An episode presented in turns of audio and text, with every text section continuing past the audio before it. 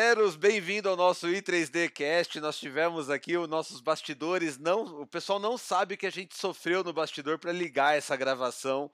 A Spotify comprou a plataforma Anchor, que eu uso há mais de quatro anos, e a gente hoje está penando na semana de transição do Anchor para o novo nome, que é Spotify Podcasters. A mesma chique, né? semana, né? inclusive, não, tá chique demais. É a mesma semana que o YouTube está lançando para quem é creator, a versão YouTube podcast. Eu acho que isso daí vai dar um nome, um nó nos, nos agregadores de podcast, porque, por exemplo, o Anchor, que agora é do Spotify, antes exportava para o YouTube Music e Google Podcast. Será que o YouTube Sim. entrando no mercado de podcast vai dar? Bom, esse é problema para deles, não nosso. Era o próximo podcast. Exato. Não, e deles. Eros, bem-vindo ao nosso podcast. Obrigado pelo seu tempo e disponibilidade e 40 minutos de atraso tentando gravar esse episódio. Sem problema. Mas eu queria conhecer um pouco mais sobre o seu trabalho e seu ingresso na impressão 3D. Não é todo dia que a gente tem alguém da família que também trabalha com impressão 3D, não é mesmo? Conta pois pra é. gente um pouquinho sobre sua trajetória e a trajetória da sua empresa com a impressão 3D. Legal. Então, eu, na verdade, gosto de mexer com 3D, 2D, arte visual, áudio, tudo mais desde criança. Né? Eu mexo bastante com isso aí desde criança. E a fabricação, a utilização da impressora mesmo, para fabricação de peças, eu utilizo há mais ou menos um ano. Então, 3D eu já tenho mais ou menos 30 anos ou mais de 3D, desenvolvimento de peça e 3D e tal, mas a fabricação tem um ano, vai fazer um ano agora em junho. Não, fez um ano já, né? Já fez um ano, vai ser um ano e meio, acho, por aí. E hoje eu aplico, eu tenho a Studio Etec, faço desenvolvimento de protótipos, né, peças mecânicas, trabalho com algumas peças para decoração. Né, isso vai depender da demanda e necessidade do cliente. Tem alguns clientes que trabalham com maquete física, então eu faço peças para eles. Tem clientes que me pedem impressão de protótipos para siderurgia, tem alguns tipos de peças para carro. Então tem uma variedade de peças e de tipos de modelos diferentes de áreas, né? ou, áreas diferentes. Assim. Você fala que já trabalha com 3D há 30 anos. Como é que foi seu ingresso nesse mercado de 3D? A primeira coisa que eu fiz em 3D, eu comecei no estúdio Max, estúdio 3, acho que era a versão 3 a primeira coisa que eu fiz, eu comecei a modelar alguns logotipos. Pegava um logotipo na época, né, os que eram famosos, as marcas mais famosas, e ficava tentando fazer o logotipo em 3D. E aí, só que o meu computador ele era muito fraquinho. O computador era mais simples, naquela época era a época do XT, né? Para quem tem mais de 40 sabe o que, que é isso aí.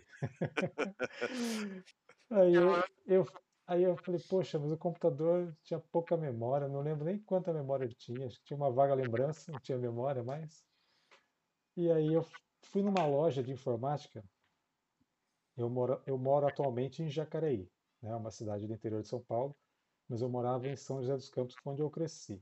Eu nasci em São Paulo, mas cresci em São José. Meu pai, seu primo, né? Ele trabalhou uhum. no INPE, ele trabalhou no INPE aqui em São José, e aí eu cresci aqui em São José. Então aí eu fui numa loja de informática e essa loja de informática eu fiz uma permuta com o dono da loja. Ele, eu expliquei para ele que eu estava mexendo com 3D, fazia trabalhos em 3D e tudo mais, estava iniciando, né? E eu precisava de mais memória para o meu computador.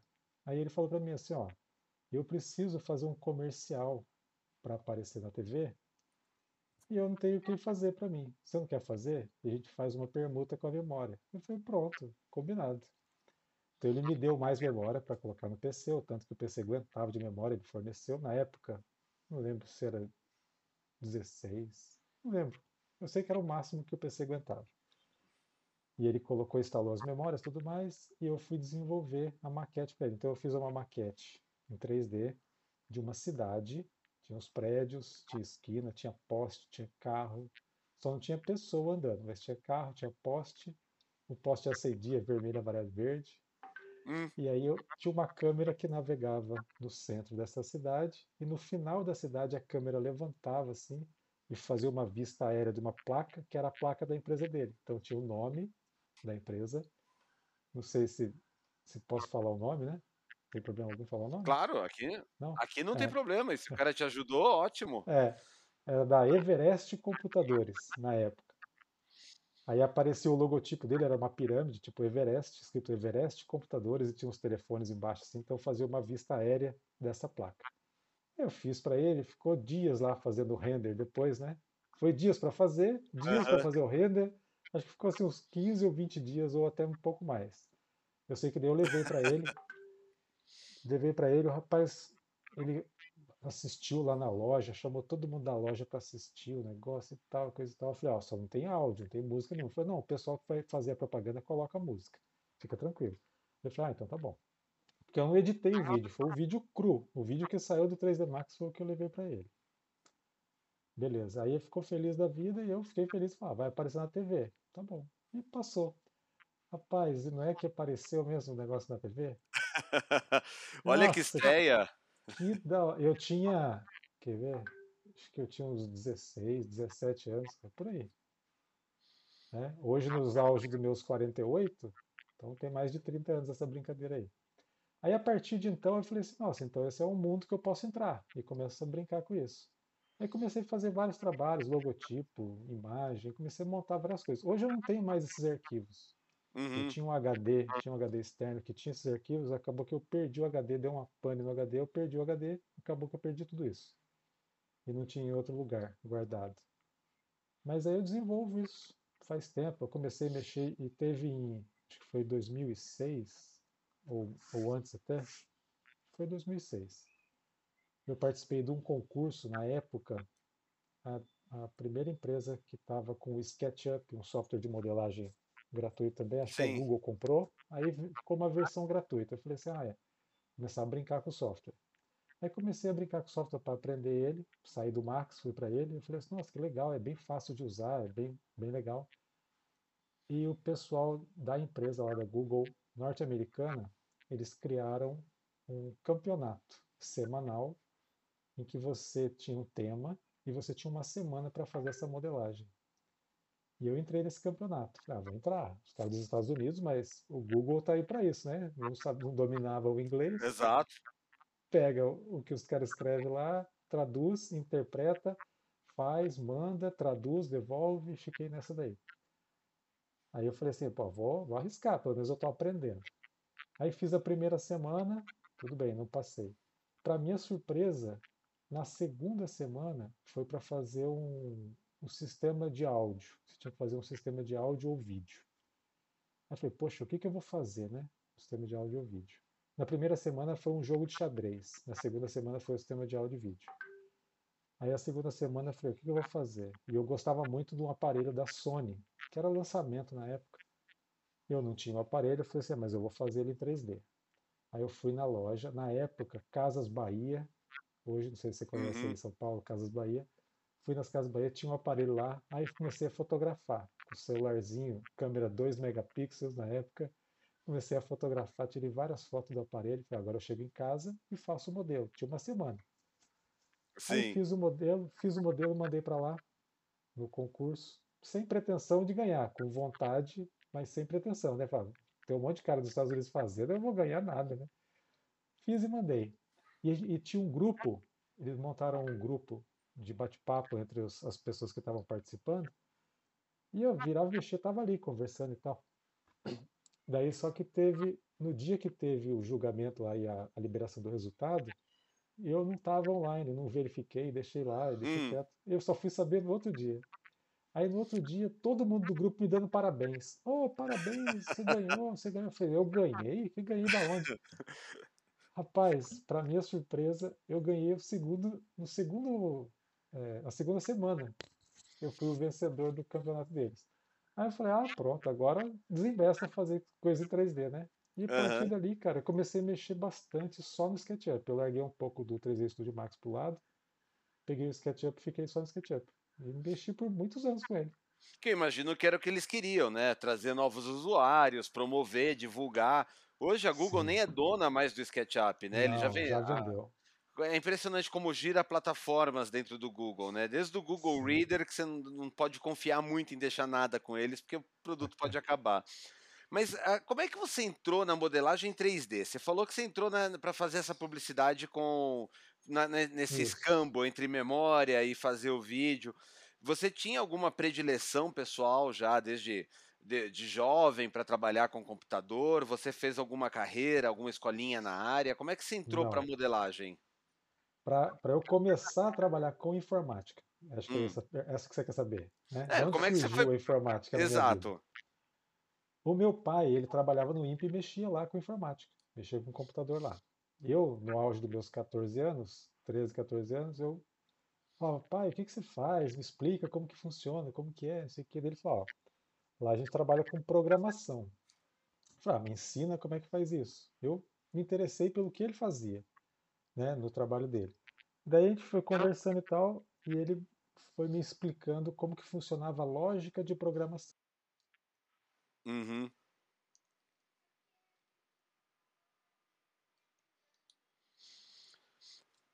Ficou mudo, pera um pouquinho. Pera aí que ficou mudo. Você tá me ouvindo agora? Você- é, deu, apareceu uma chamada para mim aqui no meio do caminho. Ah, foi isso. Foi isso. Foi Eu, achei- isso. eu imaginei que era a internet aqui. É. Pera aí, então. Deixa eu Então ligar vamos, de novo. vamos, retom- vamos retomar. Você falou que você estava em lógica de programação, então. Isso, então vamos retomar. Meu pai, meu pai começou a ensinar para mim lógica de programação. Eu falei, poxa, que da hora. E comecei a me interessar por isso, só que não tinha onde aplicar. Aí ele foi e comprou, com muito custo, um MSX da Gradiente. Você deve lembrar dele. Sim. Tinha Basic, né? Tinha programação em Basic. Daí ele falou assim, ó, qualquer computador que você for usar, você vai ter que saber a linguagem da programação. Você sabendo a linguagem de programação, usando o que eu estou te ensinando da lógica de programação, você faz programa em qualquer computador. Eu falei, nossa, que da hora, dá para fazer qualquer coisa, jogo, dá para fazer qualquer coisa. Eu falei, putz, é isso que eu quero. Aí o olhinho até brilhou, né? O olhinho brilhava. Sim. Pensa, um menino de 14 anos que não tinha nada na mão de eletrônico assim para mexer, o máximo que tinha rádio, TV, né? E apareceu um computador que dava para eu dar comando pro computador e ele fazia o que eu mandasse. Falei, poxa, eu vou estudar isso. E no MSX, como meu pai comprou ele zero, veio um manual que tinha todos os comandos do Basic, que- as funções que você podia utilizar e tudo mais. E eu falei, ah, eu vou ler isso tudo. Vou ler isso tudo. E isso aí, a partir daí, eu leio o manual de tudo. Tudo eu adoro ler manual. É impressionante como eu gosto de ler manual. Porque você Eu também você contrario sabe, a lógica, né? Você, é, então, acaba aprendendo. porque funciona, fu- você sabe como é que funciona o equipamento. Aí você faz o que você Exato. quiser com ele, né? Tem gente que não lê, tem gente que não gosta de ler manual. Mas aí a pessoa sofre, porque ela não sabe como é que funciona, ela encontra um problema, ela não sabe como é que resolve. Se ela tivesse lido o manual, talvez ela resolveria. Fica três horas no YouTube procurando como resolver um bug que É. estava informado E no se só manual, ler o né? manual já tem. É. Bom, mas aí, retornando, aí eu, eu comecei a estudar Basic. Comecei a mexer no Basic, comecei a mexer no MSX e tal. E eu comecei a trabalhar com 15, an- 14 para 15 anos, eu comecei a trabalhar no Banco Real, na época, como estagiário, aprendiz. Aí começou a entrar uma grana, eu falei assim, ah, vou comprar um computador para mim, um computador melhor que esse, que eu consiga desenvolver mais coisas. Meu pai falou, tem outros computadores, esse foi o primeiro que eu comprei para a gente poder brincar, tinha jogos e tudo mais. Aí foi o que eu comprei o meu primeiro XT, um PCzinho XT, tela verde. Aí foi nele que eu comecei a brincadeira. Aí eu falei, ah, agora eu tenho que começar a aprender outras linguagens de programação e desenvolver isso. No, no aprender outras linguagens de programação, aí apareceu o Windows 3.1 na minha vida. Aí eu fui para o 3D Max, eu fui evoluindo a partir daí. Daí Eu falei assim, poxa, eu posso trabalhar com isso, posso brincar com isso, com informática. Eu trabalhava no banco, mas vislumbrava informática. Por causa do meu pai também, o caminho que ele já trilhava, as coisas que ele me Uhum. ensinava, ele me mostrava e tal. E aí, a partir daí, eu fui estudar. Fiz um curso de técnico de programação, né? Então, eu saí como técnico de programação. Depois, eu fiz um curso de análise de sistemas. Aí, depois, eu fiz um curso para rede. Então, eu fui me aprofundando na área da informática e desenvolvimento de sistema. E o 3D foi andando comigo paralelo. Tinha um computador em casa, mexia no software, fui desenvolvendo aí nessa daí, né, antes, antes de eu chegar a fazer todos esses cursos, que eu fiz o, o vídeo para Everest. Foi bem antes. Foi a primeira coisa que eu fiz em 3D, quando eu instalei o 3D Max, quando eu consegui o 3D Max, que eu coloquei no computador, na época pirata, né? Porque quem tinha dinheiro para comprar Claro. isso não tinha. Na época era tudo pirata mesmo. Você conseguia com um amigo, algum outro que tinha, instalei no computador e consegui fazer funcionar. Poxa vida, foi um, um divisor de águas da minha vida. Eu adorava desenho, né? Tanto é que hoje eu sou arquiteto formado também. Então, Uhum. desde criança eu gostava de desenho, sabe? Ficar desenhando, pegava, sentava com prancheta, ficava fazendo desenho e tudo. Então é uma coisa que me envolve, que eu gosto muito, é mexer com essa ar- parte artística de desenhar e tudo mais. Então eu falei assim, pô, então por que não, né? E aí eu comecei a desenvolver esse negócio do 3D e fui evoluindo nas ferramentas. E tanto o 3D como a lógica de programação ou qualquer outra atividade, basta você entender como que a ferramenta funciona. Lógico que também tem um pouquinho do seu lado artístico que você pode incluir nisso, mas se você tiver técnicas de trabalhar, você pode desenvolver. Hoje mesmo, atualmente, o que que eu estou estudando? Eu estou estudando modelagem orgânica, que é um tipo de modelagem que eu não fazia. Uhum. Então eu comprei um Ela é base... tablet, comprei um software, estou com o aplicativo no, no tablet e vou trabalhando com ela. né? Porque ela é uma, uma, uma modelagem livre. Você trabalha livre, você não tem medidas, O que, que tem você está usando para fazer a modelagem orgânica? Blender? Eu tô, não, eu tô mexendo no Sculptor pelo tablet, Ah, porque conheço, tem a conheço. facilidade da caneta, né? Eu comprei a versão do Sculptor, é baratinho, acho que paguei 80 reais. E vale a pena, porque você tem um Sim. software, apesar dele ter uma versão dele que é gratuita, mas aí você não consegue exportar o seu resultado de trabalho para um STL, para poder fazer uso depois para impressão, né? Você fica preso só no modelo 3D no software. Tem outros softwares que também fazem a mesma coisa? Tem, tem vários, mas eu achei esse bem bacana, bem intuitivo de trabalhar, né? Vi alguns vídeos no YouTube de algumas pessoas que, que trabalham com software, falei, já tem que treinar a mão. É um negócio agora que eu estou no processo de copiar, então eu estou vendo modelos, copiando, para poder treinar a mão, fazer um modelo orgânico. Peça mecânica eu faço rápido. Inclusive ontem à noite mesmo tem um amigo que me chamou e falou assim, ah, estou precisando fazer desenvolvimento dessa peça aqui, não sei nem por onde que começa. E eu tô, eu fiz recentemente com o Willow, eu fiz um curso, né? Sou aluno dele ainda, fiz o curso do Fusion, que é uma Uhum. nova ferramenta para mim.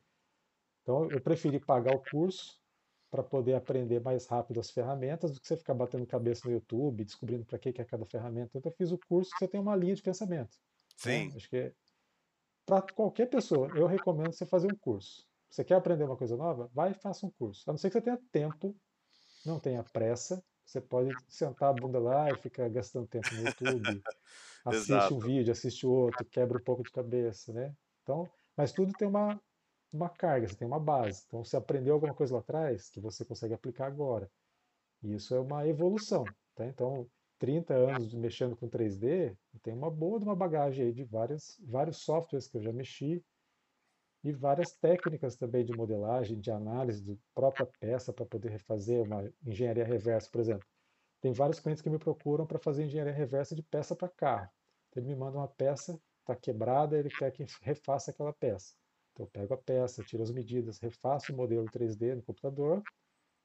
Às vezes faço a impressão, às vezes eu mando o modelo 3D para o cliente, aí ele faz a impressão lá. Né? Eu, na verdade, eu- alguns clientes são também pessoas que mexem com impressão. Uhum. Então acaba que fica meio num mundinho meio fechado isso aí ainda, né? Ainda é, é, né? ainda é um pouquinho fechado e graças a Deus ainda é tudo no começo. Né? Você tem 20 anos que você mexe com isso, mas ainda estamos no começo, Sim. né? É um, é um 20 anos, na verdade, que você trabalhou parte desses 20 anos, vamos dizer assim, fechado, porque era um mercado industrial, um Exato. mercado para hobby, para pessoa comum. Tem quantos anos isso? Tem três anos? Ah, não, de dois, é, anos? 2009 foi a queda das patentes. Aqui em no Brasil começou em 2011, mais ou menos. Foi com o sucesso da Metamáquina. Metamáquina, lembro disso. Deixa eu ver que ano que foi é, financiamento coletivo. Foi o primeiro financiamento coletivo a bater 30 mil reais, quando o real era perto do dólar ainda. Então era Um para um, né? é, quase financiamento coletivo. Ó, eh, se não me engano, a gente está falando de 2012, 2013 aqui. Então, tem 10 anos. É, 10 anos, 10 anos no país que a Então, a impressão 3D tem escala, por falar assim. é. Mas aí você pensar lá, 10 anos atrás, uma máquina dessa custaria quanto? 10 mil reais hoje, A Metamáquina era por aí. Era A, a- para 10, 12 mil reais. Ninguém tinha esse dinheiro para comprar uma máquina. sim. Ou muito poucas pessoas tinham dinheiro, né? Aí Uhum. você vê hoje, com 2 mil, 3 mil reais, você tem uma máquina boa na mão. né? Você consegue É, trabalhar, a, você a MetaMáquina, cria bastante coisa legal. segundo a versão que eu tô vendo aqui na Folha, é, a máquina custava 3,9 mil reais. Uma máquina de MDF cortado a laser, uma Hum. máquina que era bastante artesanal ainda e era 4 mil reais. Pois é. 4 mil cruzeiros, né? É, não, reais ainda. Já. 2013 é reais. Ah, em 2013 já é reais, é verdade. 2013 já já são reais. Mas pensa, Mas é mas uma, mesmo assim, era uma bala. os, os 4 mil reais daquela época não é igual de agora. Não, não, a gente tá falando aí, Ah, hoje o equivalente, dá até para fazer isso também no Google, né? Quanto é, é 4 mil reais de 2013 hoje? você já tá fazendo aí, né? Já tô fazendo, ó, aqui, ó. Segundo o site, o valor do- dos 4 mil reais hoje daria, era o dobro, 8 mil reais. 8 mil. 8 mil Uhum. reais, entre a desvalorização do dólar e da poupança corrigidos, segundo o site engefrom.wordpress.com. É um, um site que faz o valor da moeda brasileira em reais a cada ano. Então é Legal. 8 mil reais Então, uma impressora dobro. 3D. É, Então vamos pensar que lá atrás você teria que gastar 8 mil reais para ter uma impressora. uma, e olha que ela dificilmente deixaria alguém no mercado profissional igual são as de hoje, né? Sim, com certeza. Mas a gente está se adiantando. Você falou do, do XT, eu, eu- o meu primeiro computador foi um TK-85, né? Ah, eu mexi Depois, com ele na escola. Na- no curso técnico eu mexi no TK.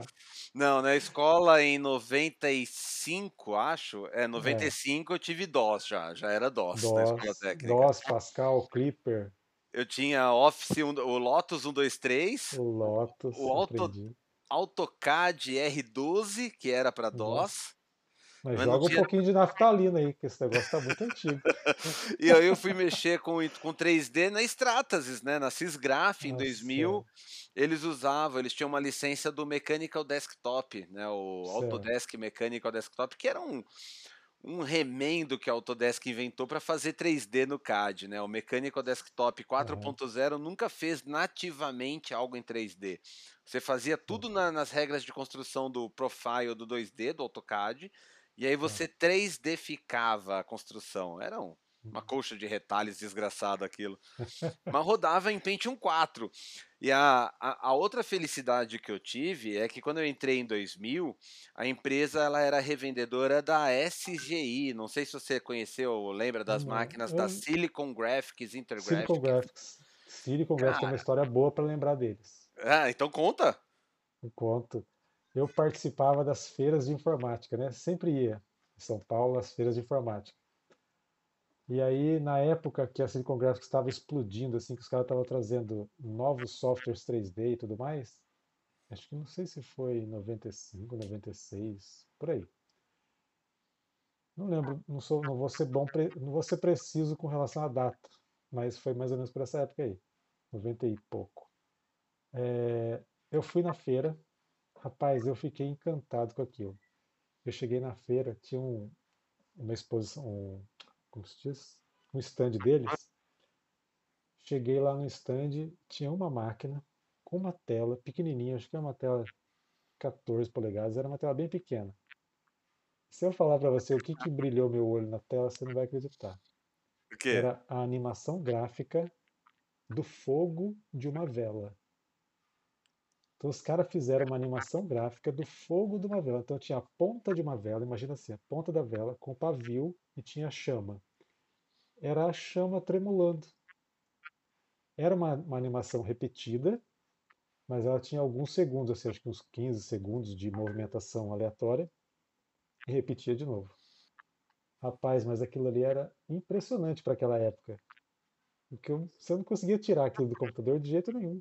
E os caras É. estavam fazendo aquilo. Aí eu falei, nossa. Aí depois daquilo ali começou a aparecer alguns filmes em 3D, se não me engano. Começou alguns filmes brotarem por aí com recursos 3D da Silicon Graphics. Eu falei assim, nossa, aí os caras explodiram. Eu lembro mais ou menos desse início aí. Mas essa cena não sai da minha cabeça. É engraçado, é eu Sim. não lembro de nada, eu não lembro de nada das outras feiras, nada. Eu lembro que eu ia lá para ver computador novo, levava meu pai, meu irmão, a gente ia e ficava feliz da vida porque via aquele monte de coisa nova, não podia comprar nada, porque não tinha dinheiro, Mas era, era divertido demais ir. Mas esse stand, cara, essa cena não sai da minha cabeça. Isso gravou bastante pra mim nessa época.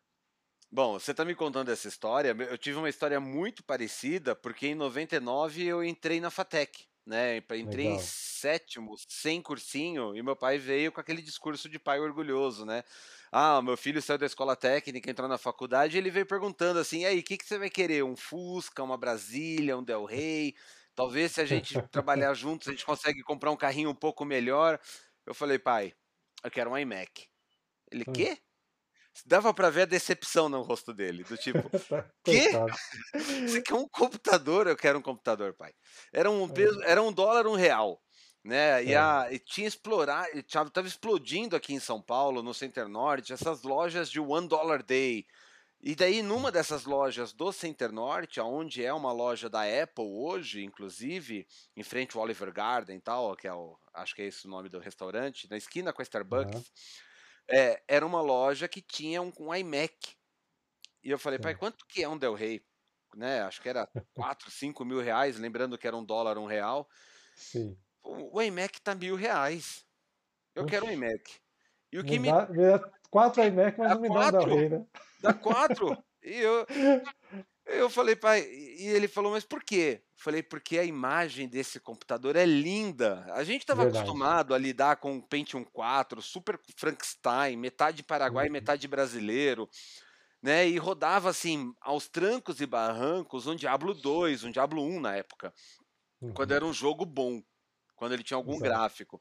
E aí tinha uma exibição que ficava passando na, da, do- da Apple, da, da- do, do iMac, que era uma exibição em 3D, e eu falava, cara, isso é melhor. Primeiro que a imagem, o cuidado que a Apple tem desde então com a estética dos programas Sim. é algo impressionante.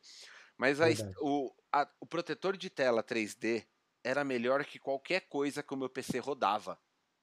Que Melhor que aquele Doom. Então, eh, eu tive a mesma paixão arrebatadora. E isso me Aham. valeu o emprego, porque quando eu fui fazer a entrevista na Stratas e Sysgraph no Brasil, eu fui entrevistado pelo dono da empresa, o Silvio Steinberg, né? Ele falou: ah, o que, que você achou do nosso site?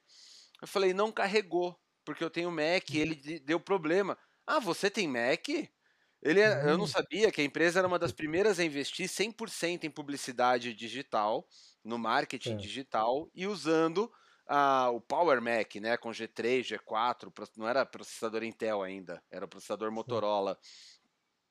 E aí eu entrei, eu- eu- porque eu tinha diferencial de ter um Mac. Que incrível, né? E olha, a, a paixão pelo hardware. É que no nosso tempo, eu vejo que você, Eros, teve uma carreira muito focada no 3D, né? Ou Uhum. pelo menos aparenta ter sido. Enquanto eu pulverizei. Eu fui aprender Basic, fui aprender sistema operacional, fui aprender programação, banco de dados. Eu nunca foquei muito.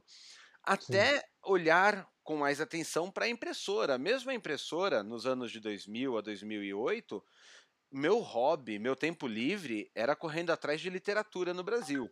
A gente tinha um, um movimento literário do Brasil muito vivo, né? Então não era a impressora 3D era o meu trabalho. Eu Uhum. só fui aprender a modelar e a criar coisas em casa por conta própria em 2011, quando eu comprei minha primeira impressora, a Sim. CNC Cupcake da, da MakerBot. Como é que foi a sua primeira impressora? Quando você, quando você viu a impressora 3D pela primeira vez e quando você falou, tá bom, é hora de eu ter uma? Bom, quando eu vi a primeira vez já tem um bom tempo. Tem, um, tem alguns anos já. A primeira, as primeiras impressoras que eu vi foi num evento também, uma feira, que eu fui. Na época eu tava, eu era sócio, mais ou menos sócio de um rapaz que mexia com maquete. E eu falei para ele, vamos num evento, tem uma feira em São Paulo, eles estão lá com equipamentos tal, inclusive tem impressora 3D, a gente pode ver como é que funciona isso. Ele falou, poxa, bacana, vamos ver que a impressora 3D ia ajudar a gente para fazer a maquete. Aí eu fui, a gente foi, foi em São Paulo, não lembro agora que ano, mas eu tenho uns, vamos chutar para trás aí, uns 12, 15 anos, acho, por aí.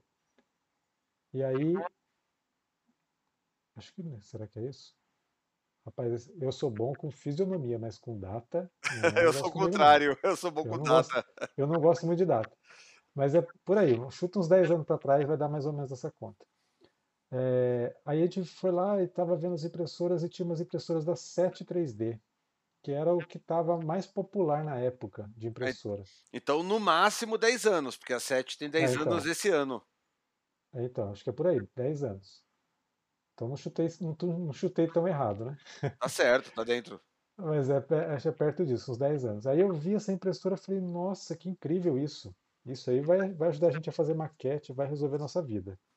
Só que era caro na época ainda para a gente poder comprar. Se não tinha, não tinha essa verba sobrando para poder investir nisso. A gente falou, poxa, a gente pode ficar de olho, né? Fica de olho e a gente vai desenvolvendo outras coisas de, da maneira que der e quando der a gente vai ter a nossa impressora. E aí foi desenvolvendo e tal, e chegou num, num momento que a gente se separou. Gente- ele foi seguiu fazendo as maquetes e eu segui para outro lado para a arquitetura, né? E aí Uhum. foi para frente e tal.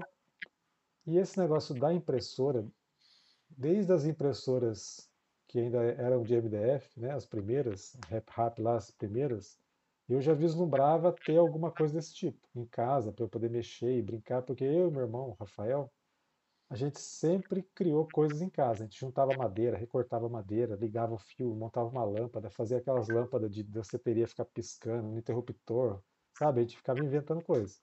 Sim. uma impressora 3D era o sonho da maravilha. Quando a gente viu a primeira vez que tinha isso aí, eu não lembro quando foi, mas que tinha essas impressoras que eram de MDF e tal, e fazer uma impressão meia torta, meio mais ou menos ainda, mas fala, poxa, mas já dá para fazer alguma coisa legal, né? Vamos começar a pensar nisso. Só que era era um custo para minha família muito diferente ainda. Eu não conseguia alcançar esse custo. Falei, ah, então deixa. Aí aconteceu isso dessa sociedade, eu conheci o pessoal da SET, conheci a máquina deles. Aí fui evoluindo, fui evoluindo, falei assim, poxa, mas um dia eu vou ter, um dia eu vou ter. Só que o foco não era comprar a máquina, não era mexer só com 3D, que eu estava com foco na arquitetura. Uhum. Aí veio a nossa amiga pandemia, tum. Veio a pandemia, todo mundo ficar em casa, aquele negócio parou tudo. Eu falei, poxa, e agora lascou, né? Fica todo mundo em casa, vamos trabalhar de casa. Por sorte, eu continuei trabalhando em casa, ainda com arquitetura, e aí começou a explodir na internet uma onda de cursos online, né? Certo. Curso disso, curso daquilo, curso daquilo outro, curso daquilo outro. E eu comecei a fuçar esses cursos, comecei a ver e tal, e começou a aparecer de novo para mim impressora 3D. Eu falei, poxa, impressora, agora eu tenho condição de comprar uma, dependendo do valor, né? Eu falei, pô, bacana. Aí comecei a fuçar, comecei a ver vida aqui, vida ali, e comecei a namorar as impressoras da Creality. Aí, através do canal do Guilherme, o Guilherme Vazando 3D Verdade lá, era o canal dele antigamente, Uhum. agora é só o nome dele, né? Aí entrei lá, ele fazia propaganda das máquinas e tudo mais, falei assim, poxa, que máquina da hora. E ele fazia muita propaganda da CR6, tá? Tá ali, ó, bichinho escondidinho ali atrás. Sim. E aí ele fazia muita propaganda dessa máquina, eu fiquei, poxa, então essa máquina e tal, e fiquei comparando ela com outras. Eu gosto assim de comparar um pouco as coisas para entender também qual que é a qualidade de todas, para eu poder fazer uma escolha não 100% assertiva, mas pelo menos dentro do que eu espero da máquina. Aí escolhi, escolhi, escolhi, e no final das contas comprei a CR6. Comprei ela em, em, 20, em 21. Foi julho, acho que julho de 21, julho de 2021. Aí comprei a impressora, poxa, chegou a impressora aqui em casa, aí você vai fazer o primeiro arquivinho que vem com a impressora, aquele cachorrinho da Creality, né? Aham. Rapaz do céu, mas o olho brilhava, hein? E a felicidade de ver aquilo acontecer. Você estava preso dentro de casa, vendo uma máquina produzir uma peça, falei, poxa vida, que máximo isso. Aí eu já, já tinha domínio do 3D, era só aprender como que eu vou transformar o que eu faço em 3D para pôr na máquina. Pronto, Sim. aprendi, está feito. A ligação foi feita entre o software e a máquina. Pronto, estava feliz da vida.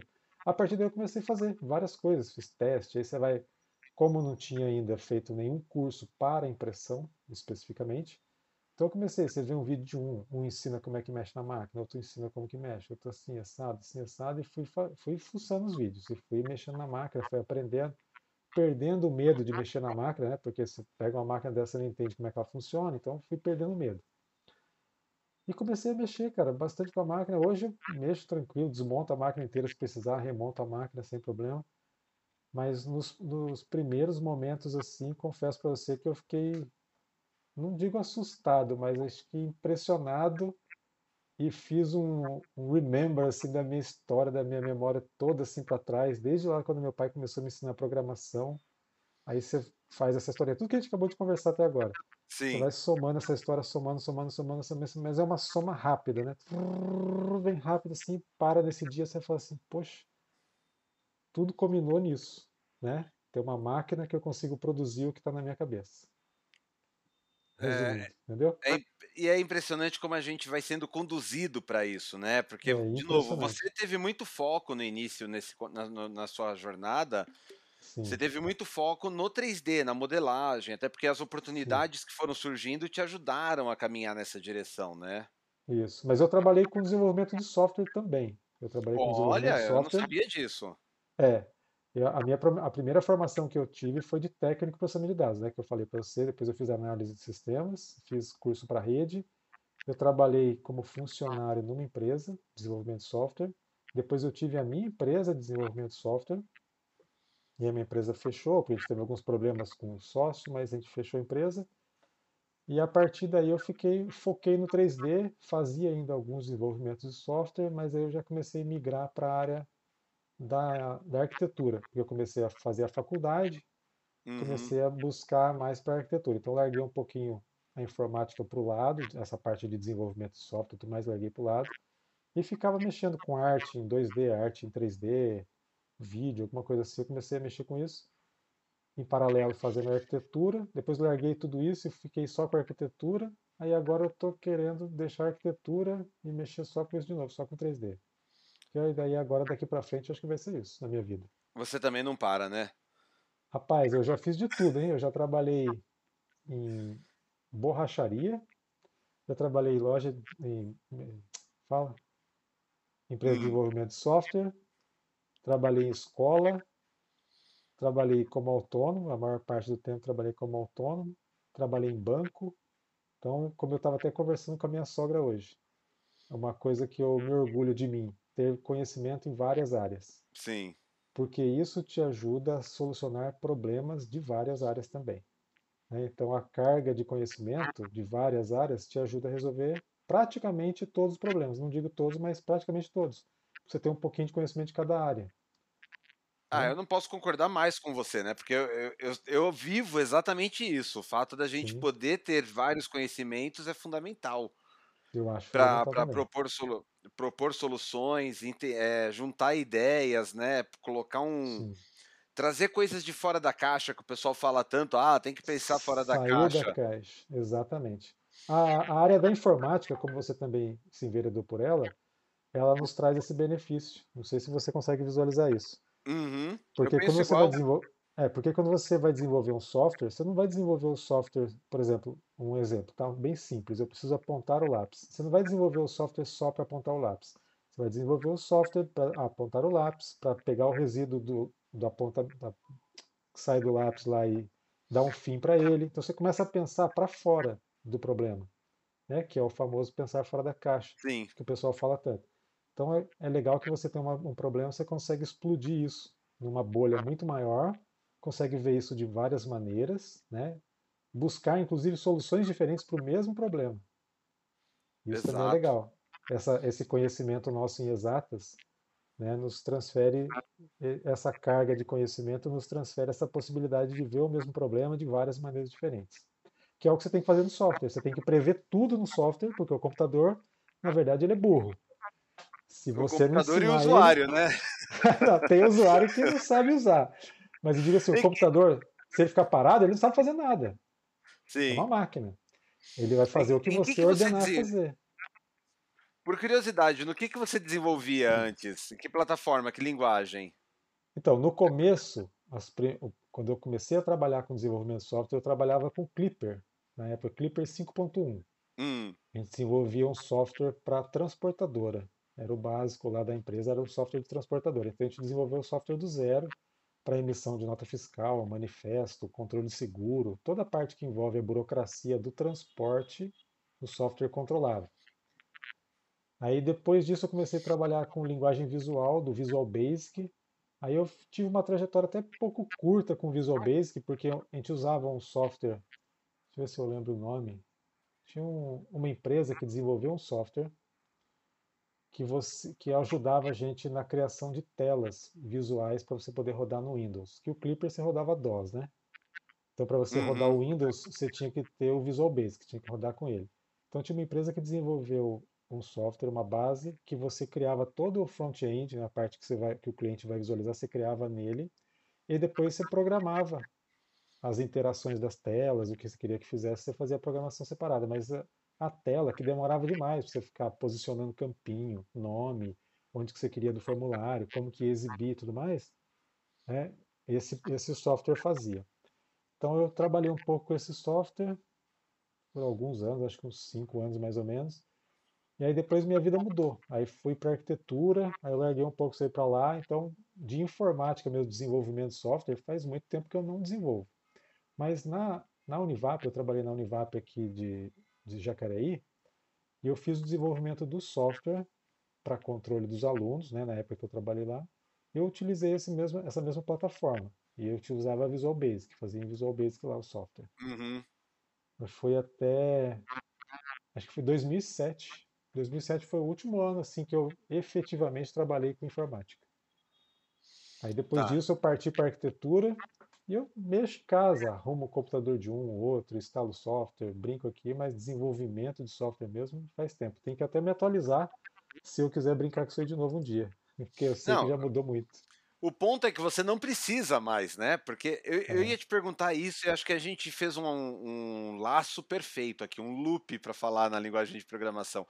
Como é que diga. você enxerga as inteligências artificiais que hoje são chamadas de o meu estagiário de programação? Você sabe que eu posso entrar no chat GPT e Sim. falar, ah, cria um plugin de, sub, de inscrito para mailing para eu publicar no WordPress, e ele gera esse plugin na Sim. linguagem para WordPress, né? Como Não, é que então, você vê essa geração do código para os dias de hoje? rapaz, é esse negócio do chat GPT mesmo, eu tive algumas experiências. Brinquei aqui um pouquinho, né? Porque estava Hum, na mídia, eu falei assim, vou brincar um pouco para ver como que funciona. É uma ferramenta que há muito tempo eu queria desenvolver. Olha só que pretensão a minha, né? Desenvolver uma Ah, é. ferramenta que fosse inteligente, inteligente o suficiente, mas a ideia era para aplicar na escola, que era o ambiente que eu trabalhava. E eu Uhum, queria desenvolver uma ferramenta como se fosse esse chat GPT que o aluno conseguisse acessar e ele enviava uma dúvida e através de um banco de dados, uma inteligência artificial ia ler isso, ia interpretar a pergunta, ia buscar numa base de dados que o professor ia alimentar e ia passar isso de volta para o aluno. Mais ou menos isso, né? E hoje você tem essa plataforma em uso, essa inteligência artificial sendo alimentada por milhares de pessoas. né? Na época, quem que ia alimentar essa inteligência para mim eram os professores. né? O software ia só exato. fazer, ia ter uma- um público bem restrito, a inteligência ia demorar muito para desenvolver. Rapaz, mas é, é um boom de tecnologia impressionante para você ver. Você vai ter um, você tem um computador quântico que a Google desenvolve.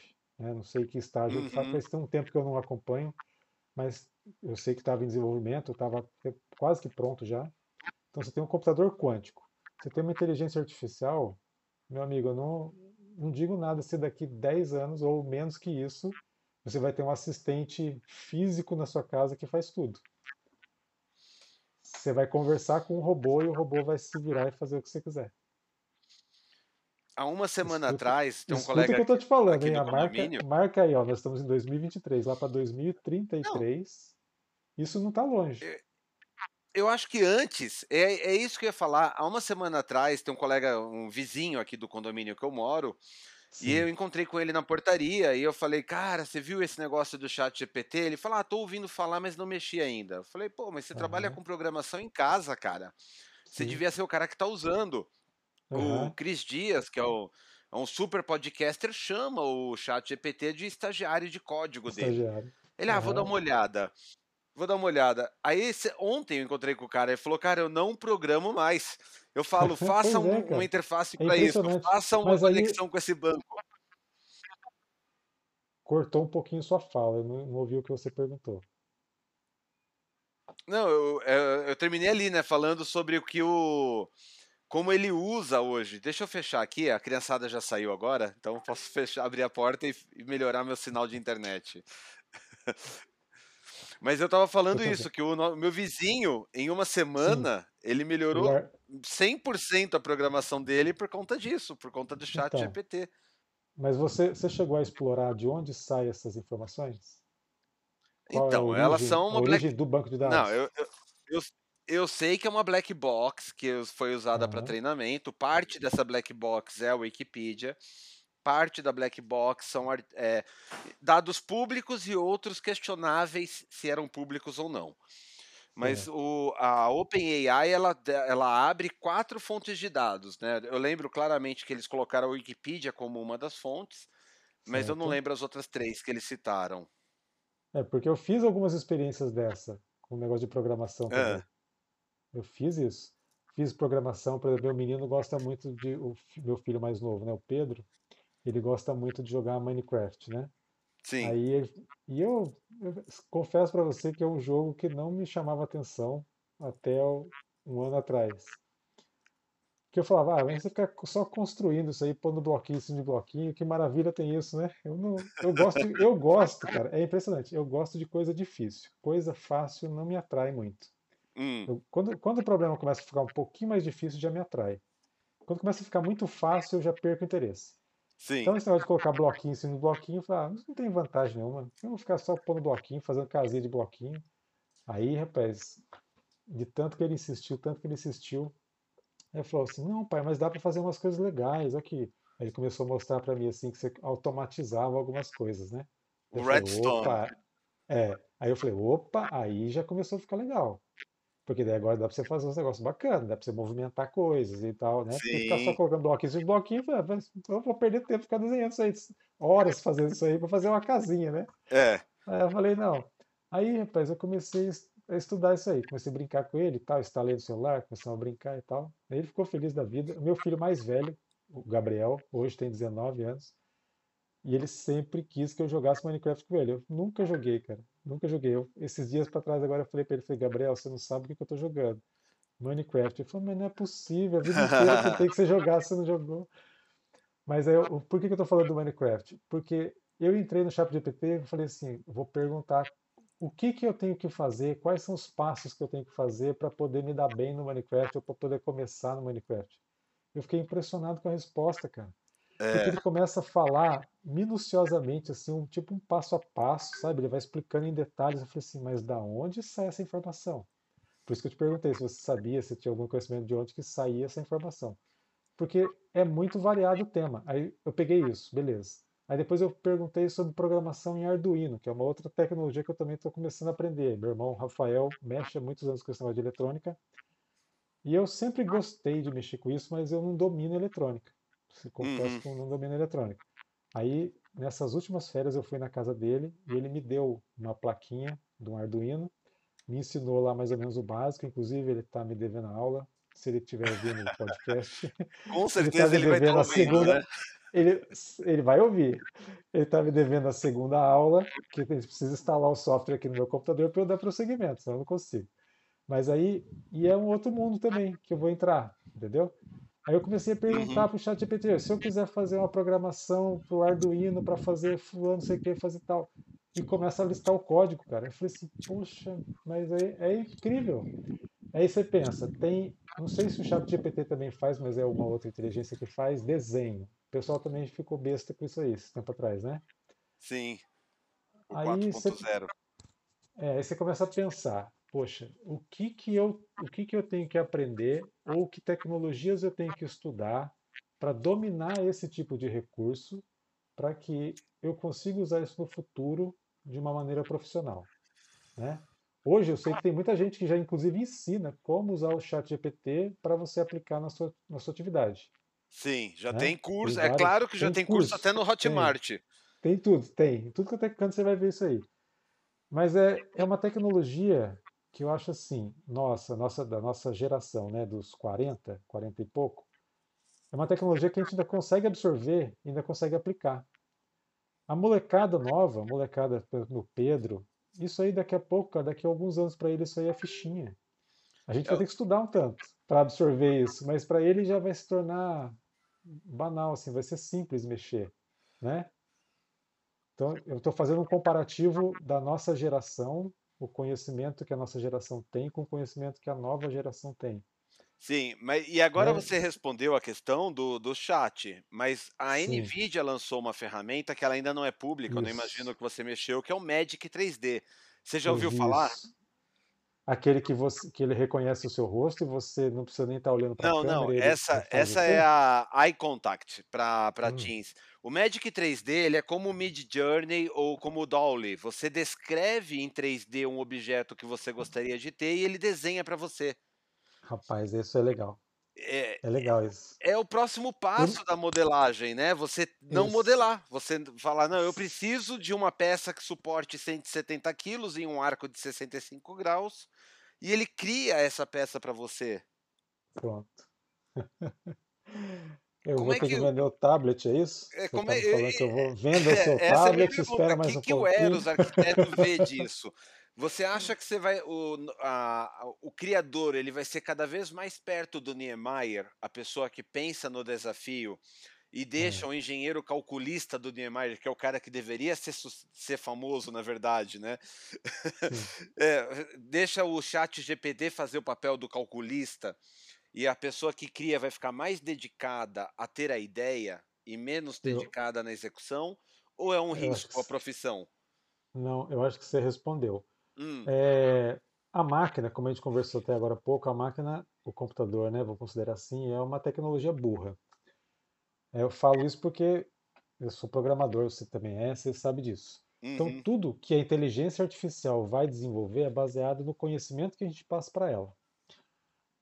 É ideal, na minha visão, né? Minha visão, é ideal que sim, que a máquina resolva os problemas mais complicados e você fique com a parte artística do desenvolvimento.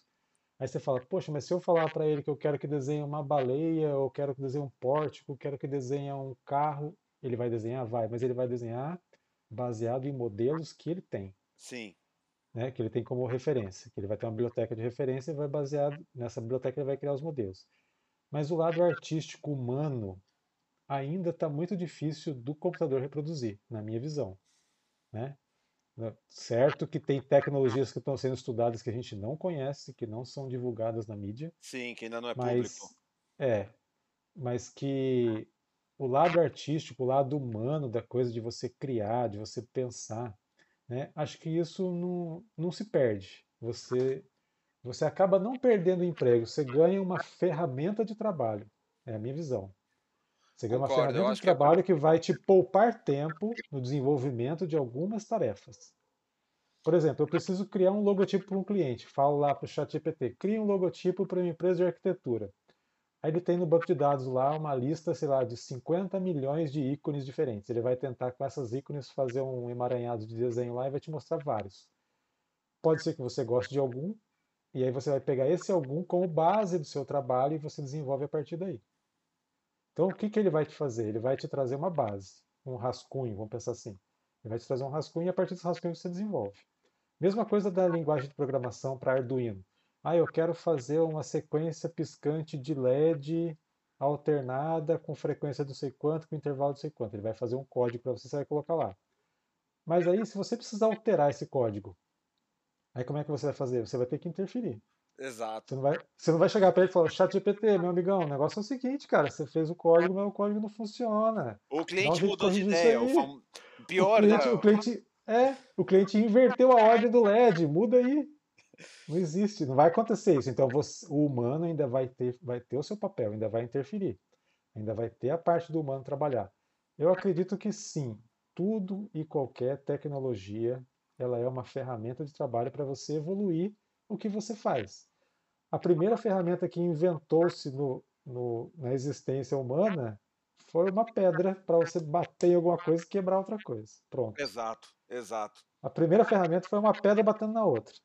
Hoje você tem uma máquina em casa que você pensa em alguma coisa, desenvolve um desenho no computador ou pega um desenho que alguém fez e executa na máquina e você tem a peça na sua mão. A tecnologia da inteligência artificial vai chegar ao ponto de operar até essas máquinas, mas para que ela funcione, alguém tem que ensinar.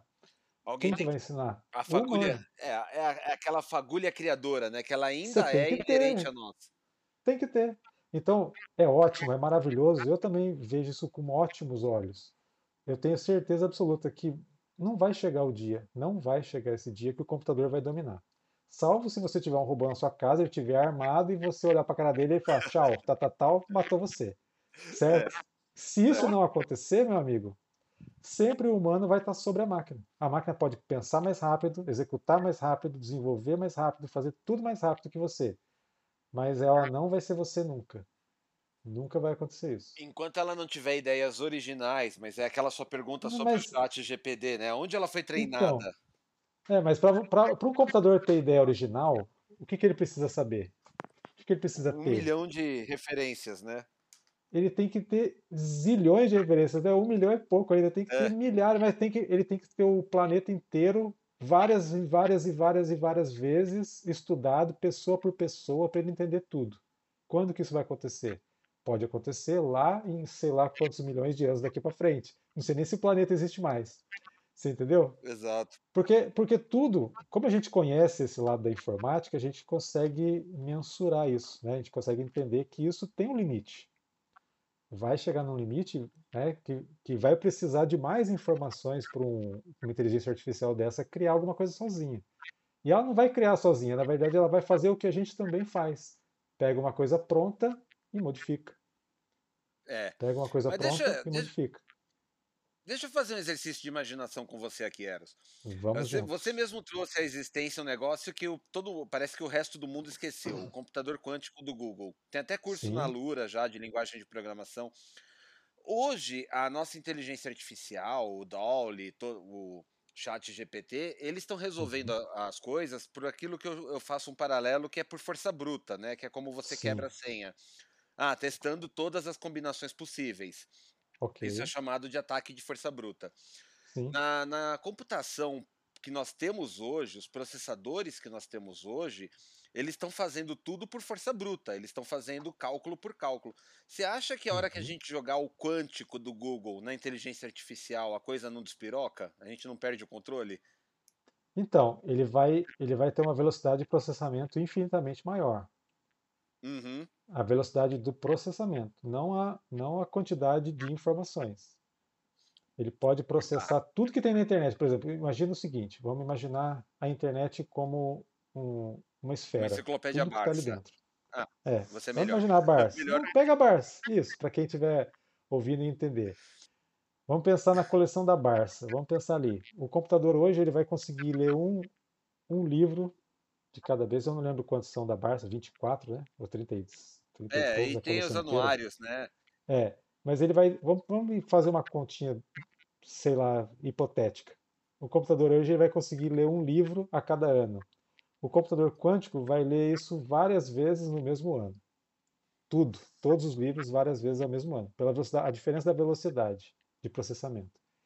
Mas aí, até o, imaginando que o computador quântico tem acesso a todas as informações que tem na internet, todos os servidores ligados à internet, o computador quântico vai lá e lê tudo de todo mundo. Mesmo assim, mesmo assim, eu acho que ainda ele não é superior ao homem. Não é superior à capacidade criativa humana, não é superior à à- resolução de problemas humano. Eu acho, é a minha visão. Por Uhum. que razão? Porque ainda tem os- o lado humano da coisa.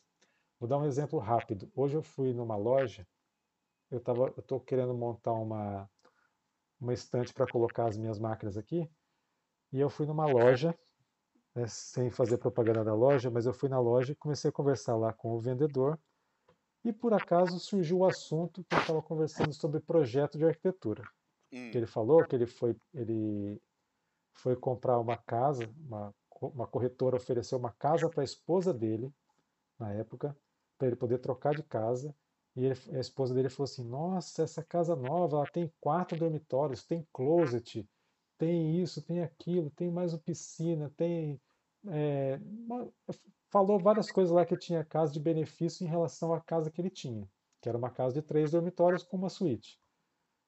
E aí o preço da casa nova, a casa que a corretora estava ofertando para eles, era o valor da casa dele, mais uma diferença pequena de alguns mil reais lá. E aí ele falou para a corretora, eles ligaram para a corretora e falaram assim, olha, segura a casa que a gente vai ver a casa hoje. Hoje a gente vai na casa e vai ver a casa. Se for legal para a gente, a gente fecha a casa. Beleza, porque ela falou que tinha muita gente interessada na casa. Então eles fecharam isso. e ele foi com a esposa ver a casa. Ele disse para mim, a experiência dele foi bem assim, que ele chegou na casa, olhou a casa por fora, uma casa bem bonita, mais bonita que a dele, né, porque também era nova a casa. Ele entrou na casa e começou a observar a casa. Daí a, a corretora falou assim, olha, esse aqui é um dormitório de empregada, né? Ele olhou assim para o dormitório de empregada, ele olhou para a esposa dele e falou assim: Eu vou ter que contratar uma empregada bem magrinha e bem pequenininha. Para caber uma cama e um, um guarda-roupa aqui nesse cômodo aqui, já não vai caber, né? Aí ele saiu dali e eles começaram a andar, fazer o tour da casa. Aí a corretora, ah, aqui é a cozinha, aqui é a sala, uma sala grande, a cozinha e tal, agora vamos nos dormitórios. Aí eles subiram e foram nos dormitórios. Falou assim, ó, esse aqui é o quarto A, quarto B e tal, vamos na suíte master. Beleza, vamos na suíte master. Chegou lá e falou assim, ó, cheguei esperando que fosse ver um quarto enorme. Uhum. Chegou lá e falou assim, que era o quarto mais ou menos do tamanho do que ele já tinha. Daí ele falou assim, poxa, legal, quarto, tá, mais ou menos eu esperava o maior, mas tudo bem. E o closet, onde que é o closet? Aí ele falou que ele chegou assim, a mulher direcionou ele num cantinho da parede, assim, tinha um nicho na parede. Ele falou assim, sem brincadeira nenhuma, acho que tinha uns 40 centímetros de profundidade, um nicho na parede, assim, de fora a fora. Ele falou assim, aqui que é o closet. Ele olhou para a cara da vendedora e falou assim: ó, muito obrigado pela sua atenção, mas nós estamos indo embora.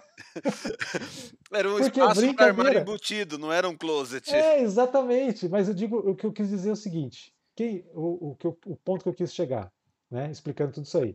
Ele teve uma péssima, uma péssima experiência com a compra de uma casa que seria para ele uma casa nova, porque a pessoa que teve o cuidado de desenvolver o projeto não visualizou alguém usando aqueles espaços. Uhum. Entendeu? Então, isso é o que exatamente o computador vai fazer. Sim. O computador vai desenvolver os projetos, vai desenvolver tudo, que inclusive já tem hoje computadores e softwares desenvolvendo projetos de, de residência, mas ele não tem essa visão humana de como que o ambiente funciona, qual é a dinâmica do ambiente, como que o ambiente funciona. Ele vai particionar o que me desculpem os engenheiros, mas ele vai particionar o ambiente por dimensão. Eu quero um quarto, um quarto de 3 por 2, um banheiro de 2,40 por 1,40 e só isso. Simples assim, sabe? Ele vai ser meio direto no assunto. Uhum.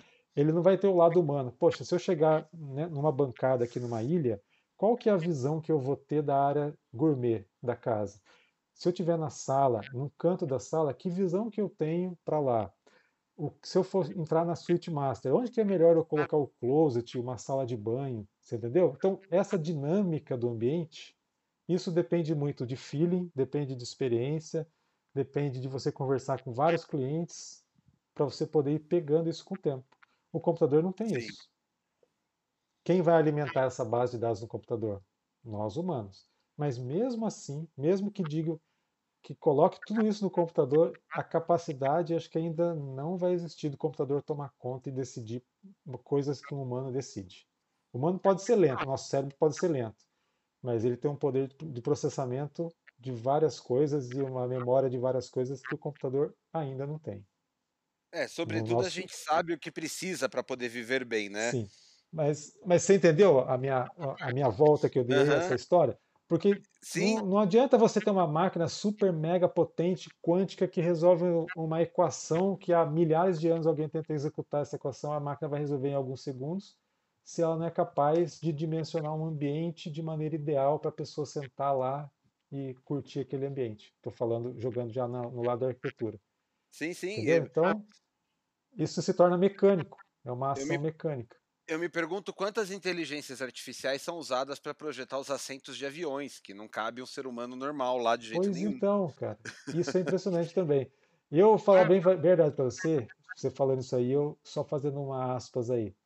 E claro. teve, você falando, você falando com relação às profissões e os aprendizados, eu tive uma época da vida que eu recebi um convite para trabalhar na GM para fazer o desenvolvimento de carro, de desenhos de carro. Hum.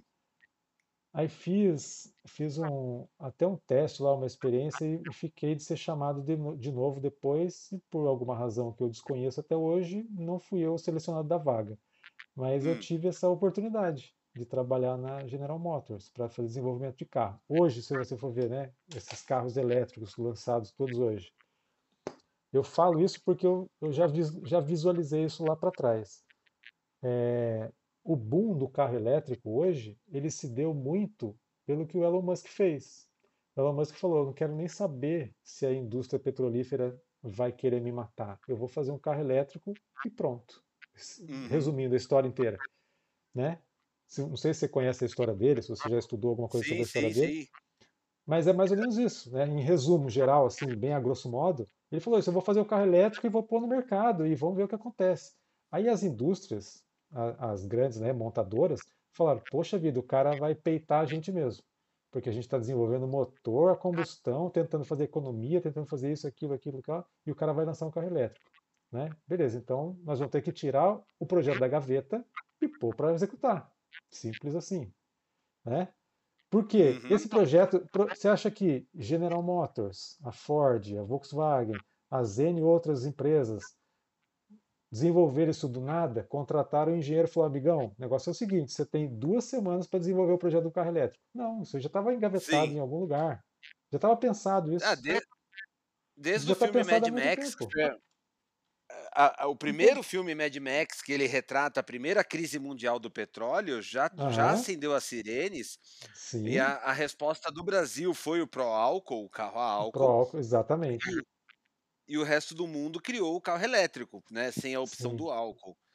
Mas a, não é de hoje que as montadoras têm no radar o carro elétrico. Um dos primeiros carros elétricos comerciais do mundo é brasileiro, que é o Itaipu da Gurgel. Sim, sim. Mas você vê, é, é uma tecnologia que estava na gaveta. Porque quem ganha dinheiro hoje é o mestre do petróleo. Quem tem petróleo ganha uhum. dinheiro. Sim. Né? Por que, que eu vou vender? Por que, que o, o cara da energia elétrica precisa ganhar mais dinheiro? Né? Não, o cara do petróleo que tem que ganhar mais dinheiro, que é ele que move o mundo. Uhum. Né? E daí fica essa guerra que está lá do outro lado do país, aí, do outro lado do mundo, a Rússia e a Ucrânia. Isso atrapalhou tudo. Você vê o preço das coisas que está aqui. Onde já se viu você comprar gasolina no Brasil, que tudo é em real, que o preço é pensado em dólar? Sim. Não existe, cara. Não existe. É. Fabrica o combustível aqui, cara. E você é... vai, vai valer de lá o preço, sabe? É um negócio meio fora de contexto, na minha opinião. Assim, é... Mas é outro assunto. Isso aí já, exato, já entra exato. numa já... outra esfera. É um outro assunto.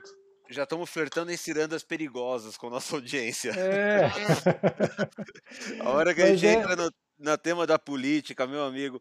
Eu não, não tenho é, lado. Política... Tá? Eu também não Deixa... tenho lado. É uma coisa que eu não gosto. Política é uma coisa que eu não gosto. Eu sou obrigado a a aceitar e, e, participar, né? Porque a gente é um cidadão do país. Sim. Mas é uma coisa que eu também não gosto, não fico tirando chapéu para ninguém. Eu acho que daí cada um na sua, cada um no seu quadrado. É, eu então acho que sim, político, é, eu acho que o político, o político ter lá, né, político é o título, mas a, a pessoa que representa o país, né, o presidente, o governador e tudo mais, eles estão para fazer o melhor para a população. Simples, acabou. Uhum. Só isso. Não me é, importa é, se é do partido A, do B, isso. do C, do D, não importa. O cara tem que estar tá lá. Qual, deu um problema? Legal. Como que a gente pode resolver esse problema? Então, ah, quem sabe resolver? Ninguém daqui sabe resolver, então quem sabe? Vamos atrás de quem sabe. Ah, ele, o fulano tal sabe? Uhum. Traz fulano de cá para cá. Ó, oh, fulano, nós temos esse problema. Como a gente resolve? E desenvolve, cara. É isso, para isso que tem que servir.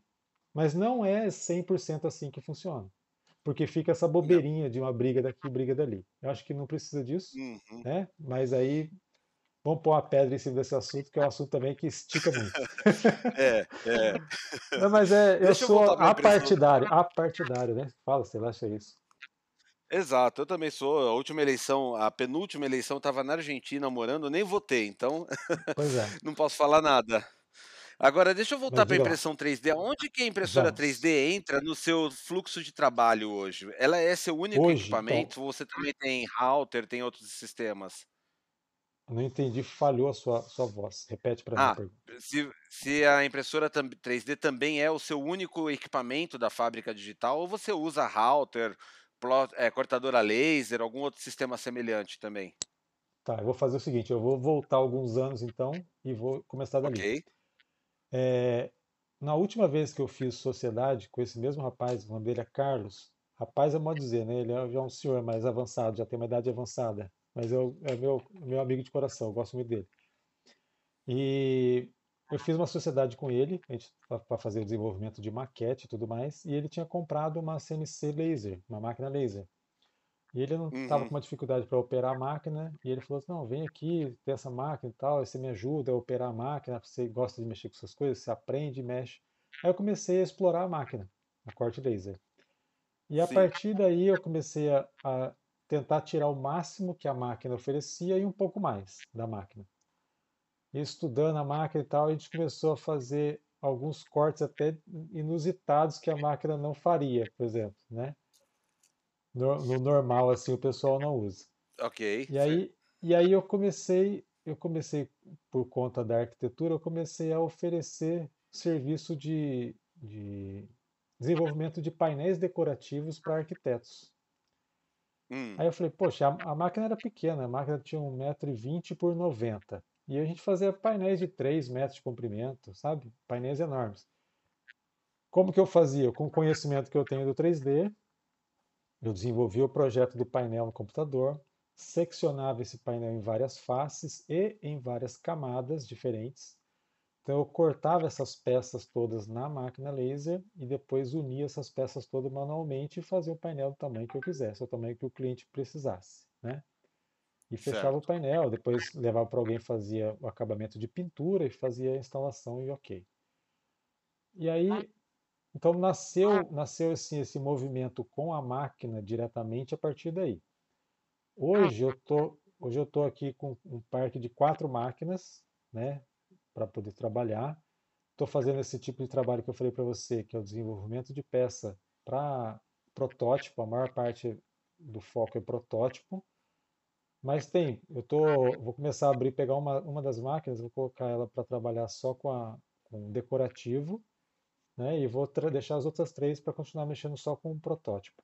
Porque esse mercado decorativo também tem algumas nuances aí, né? Tem algum, um momento fica bom, um momento não É fica. sazonal, é sazonal. É, então deixar essa máquina produzindo, até conversei com a minha sogra hoje, vou deixar produzindo algumas peças diferentes, vou expor as peças e vamos para frente com essa máquina aí. E com as outras vou continuar fazendo essa parte do protótipo, que são máquinas com área maior de impressão, né? Tem 30 por 30 por 40. Então eu consigo atender um- algumas peças eh, de maneira mais eficiente, vamos dizer Uhum, assim. Que a CR6 ela tem um espacinho menor, então ela vai ser meu brinquedo para poder fazer peças decorativas. A princípio ela, entendeu? certo. Será que eu, eu respondi? Acho que eu respondi Respondeu, acho. E essa acho que e, ela é. máquina laser, e máquina laser eu tenho vontade ainda de ter uma gravadora laser, né? Tá. E também uma mesa, uma outra máquina, uma, CNC router, né? Corte laser acho que não. Mas quando eu preciso desse tipo de serviço, eu tenho alguns parceiros que eu terceirizo, né? Hoje eu faço isso, eu terceirizo alguns, mesmo porque eu não tenho espaço útil, não tenho área para colocar tanto de máquina. Mas eu ainda tenho uma gravadora laser, ainda quero ter uma. Eu acho bem bacana, uma pequenininha, tipo essa que você tem, uma portátil assim, que dá para você Sim, brincar com sim. ela, fazer uma coisinha ou outra, fazer um brinde, sei lá, alguma coisa desse tipo é legal. E experiência também, né? Acho que a gente, nesse mundo das máquinas, nos oferece a oportunidade de experimentar, É explorar a aí. Eu máquina no que eu- que ela entrega, o que a máquina entrega, porque ela tem um limite. Você vai explorar o que ela entrega e dar uma extrapolada. Passa um pouquinho é, além do que ela entrega. A gente acaba criando banco de dados, né, para aquela solução de problemas unindo pontos que a gente falou há pouco, né? Sim, Você acabou entrando na minha próxima pergunta. Eu ia te perguntar como você bora. vê o mercado de 3D hoje. A gente até falou que o colecionáveis, o decoráveis, ele é um mercado que é sazonal. Como que Sim. você vê o mercado brasileiro de impressão 3D hoje? Rapaz, eu, para ser bem sincero com você, eu não estou acompanhando tanto a parte comercial disso. Hum, Vejo, vejo referência assim pelos colegas que trabalham, que fazem venda e tudo mais, mas eu não acompanho o, como se diz assim, o mercado com relação à venda desse tipo de produto. Eu mesmo tá, não vendo reformular. ainda isso. Eu não vendo esse Sim, tipo de sim. produto ainda, então não, não é um mercado que eu ainda acompanho. Deixa eu reformular a pergunta. No seu dia a dia, Vamos você lá. tem encontrado mais coisas feitas em 3D? Você tem visto um crescimento de oferta de produtos em 3D no seu mercado? Sim, isso sim. Vejo bastante solução em 3D. E, Tá. é- e aquilo, aquilo que eu conversei com você, eu não cheguei a conversar sobre isso, mas alguns amigos eu cheguei a conversar isso recentemente. a prototipagem, né, a impressão, a fabricação a partir da máquina, da impressora, ela resolve problemas, é, vamos dizer assim, em pequena escala. Né? Você consegue hum. resolver problemas em pequena escala. Você precisa de uma tiragem de uma peça pequena, você consegue resolver com a impressora. Você precisa de uma única peça de reposição, sei lá, de uma peça que quebrou na tua casa, ou um cliente chegou para você e quebrou uma peça, ele não encontra aquilo, você consegue fazer, né? Mas para esse tipo de mercado de, de reposição de peças, eu vejo muito o pessoal vendendo na internet, no Mercado Livre e outros sites, eu vejo muito, mas ainda são produtos de baixa qualidade. É... Não sei se o pessoal, o pessoal tenta fazer isso de maneira rápida ou de maneira econômica e acaba Aumentar transformando isso. É. é. começa a transformar isso, né, ou vulgarizar de uma maneira a impressão 3D, que, ela, que hoje a máquina nos entrega uma qualidade absurda. Você consegue tirar uma peça incrível numa máquina, aí você vai, ter, você vai fazer uma pesquisa na internet de uma peça, por exemplo, um suporte para GPS para você pôr na bicicleta, que foi um caso que aconteceu comigo que eu posso explicar. Hum. Um colega de escola, um colega antigo, o André, ele comprou um, um suporte de GPS para colocar, ele anda de bike e tal, ele queria um suporte de GPS para colocar na bicicleta dele e prender assim por encaixe o suporte né, na bicicleta. Certo. Então, beleza, ele foi lá no site, achou no Mercado Livre, o preço para ele estava bom e tal, e comprou. Quando a peça chegou para ele, ele falou assim: Poxa, eu tive dois problemas com a peça. Né? O primeiro problema, a peça não encaixava direito no guidão da, da, da bicicleta dele, porque tem diâmetros diferentes do uhum, guidão, certo? Sim, Beleza. Sim. Até aí tudo bem. Talvez, se o vendedor tivesse um, um encaixe com diâmetro diferente, serviria na primeira. Mas esse que ele comprou não serviu. E o encaixe do próprio GPS na peça também não serviu. Não, ele não conseguiu colocar o GPS dele na peça. Daí ele falou pro vendedor, falou assim, rapaz, eu não consegui instalar nem na bicicleta e nem colocar o GPS na sua peça. Aí o, o vendedor falou para ele, ah, mas é que o senhor deve ter comprado a medida errada, não sei o que, o senhor vai ter que comprar outra. Aí eu parei e pensei, vai comprar outra peça? É. Pô, por que, que o cara não soluciona o problema dele e vai lá e fala, qual que é a medida do guidão do senhor? Eu vou mandar uma outra. Sim. Você entende? É uma relação cliente né, com, com o fornecedor, que é o que você falou agora há pouco muitos estão visando somente o lucro. Não visa atender bem o cliente, não visa resolver o problema do cliente e não visa entregar um bom produto. Né? É, eu acho que o mínimo, eu aprendi isso com meu pai, um ditado que meu pai falava: a mão que faz o, o errado também faz o certo. Então, ou resumindo para esse lado aí, a mão que faz o serviço feio ou porco é a mesma mão que faz o serviço bom. Dá, dá, o, mesmo, dá o mesmo trabalho fazer bem feito e mal feito, né? Dá, então, por que dá. escolher mal feito? Então, porque o cara ele quer lucrar de tudo quanto é, é. jeito. É. Ele, quer, ele quer esmagar o máximo do tempo de fabricação, ele quer esmagar o máximo de quantidade de material que ele vai usar para ele tentar esticar no lucro. Sim. Uma também porque as plataformas elas cobram bastante para você poder ter a visualização sua lá na plataforma né, sem citar nomes para não ofender ninguém, claro, claro. não machucar ninguém, o ego de ninguém. Mas as plataformas elas trabalham com um custo muito alto de divulgação. Tanto é que em alguns grupos que eu converso, o pessoal fala assim: Poxa, eu estou desenvolvendo um site próprio para poder vender e tentar, através do, das mídias sociais, divulgar o meu produto e tentar vender através do meu site mesmo, porque está difícil pagar a plataforma para poder ter exposição. Uhum. Né? Mas aí, se você for ver, se você for também analisar, essas pessoas ainda são pequenos fornecedores. Né? Porque grandes fornecedores não têm esse tipo de problema. Para eles não importa, não, importa o produto estar tá rodando. É o volume. Né? É, exatamente, ele vende em quantidade. Quem vende a, a, qualidade vai vender poucas peças. Quem vende quantidade vai vender muitas peças. Né? Uhum. trocando assim em miúdos. Mas o que, que, eu, o que, que eu vejo? Ainda falta um cuidado com as pessoas que com, com o produto final. As pessoas que fabricam o produto final podiam ser mais cuidadosas com o próprio desenvolvimento do produto. Muitas das vezes o cara entra lá na internet e procura lá suporte para GPS fulano de tal, STL. Aí aparece o arquivo na tela dele, ele pega aquele arquivo, põe na impressora e põe no Mercado Livre. Fala assim, eu estou vendendo. É. Ele, nem testou, ele nem testou na bicicleta, ele não tem o GPS, ele não sabe nem se o negócio prende, se não prende, ele nem testou, não sabe nem o que acontece. faz de qualquer jeito, não sabe que esforço a peça vai sofrer para poder vender uma peça dessa. Uhum. Entendeu? Então, banalizou um pouco, né? É uma tornou-se banal assim, um modo de dizer, o tratamento com a peça para o cliente final, na minha visão. Então, é decepcionante você ver num site famoso uma peça sendo vendida, você fala assim, deixa eu ver essa peça aqui. Você olha a peça, a peça foi feita em 3D. Aí o cara coloca uma foto da peça de longe, para você não ver a qualidade. Não ver as camadas. Às vezes, às vezes a foto é até um pouquinho meio embaçada é um pouquinho de longe, já justamente para você não ver a qualidade do produto. E aí quando você compra, você não tem uma boa experiência. Aí isso vai refletir lá na frente, porque, por exemplo, eu ou você ou qualquer outro que, que se preocupa com essa questão de fazer uma peça com bom acabamento para entregar para o cliente, vai se queimar com esse cara aí. Esse cliente que teve uma péssima experiência, ele vai olhar para o seu produto e falar assim: ah, mais um que está fazendo impressão 3D, pelo amor de Deus, não vou comprar isso não. Uhum. Você entendeu? Então estragou. Teve uma parcela aí da. Vamos chamar a galera, né? Para generalizar tudo. Uma, uma galera aí que banalizou a impressão 3D. Então, acho que a gente tem que fazer o seguinte: né? todos que, que têm essa vontade de trabalhar com esse mercado, de produzir peças para o mercado, sejam elas peça decorativa ou peça para cliente final, peça de protótipo e tudo mais, você tem que tentar buscar o melhor que você consegue entregar. Não é o mínimo, é o melhor, né? é o máximo que você vai conseguir entregar. Seja ele de qualidade, de eficiência, no tempo de produção, o máximo que você consegue. Tem que ser assim. Então, gente, acho que aos poucos a gente tem que começar a galgar de novo esse espaço né, no uhum. mercado, que eu acho que teve.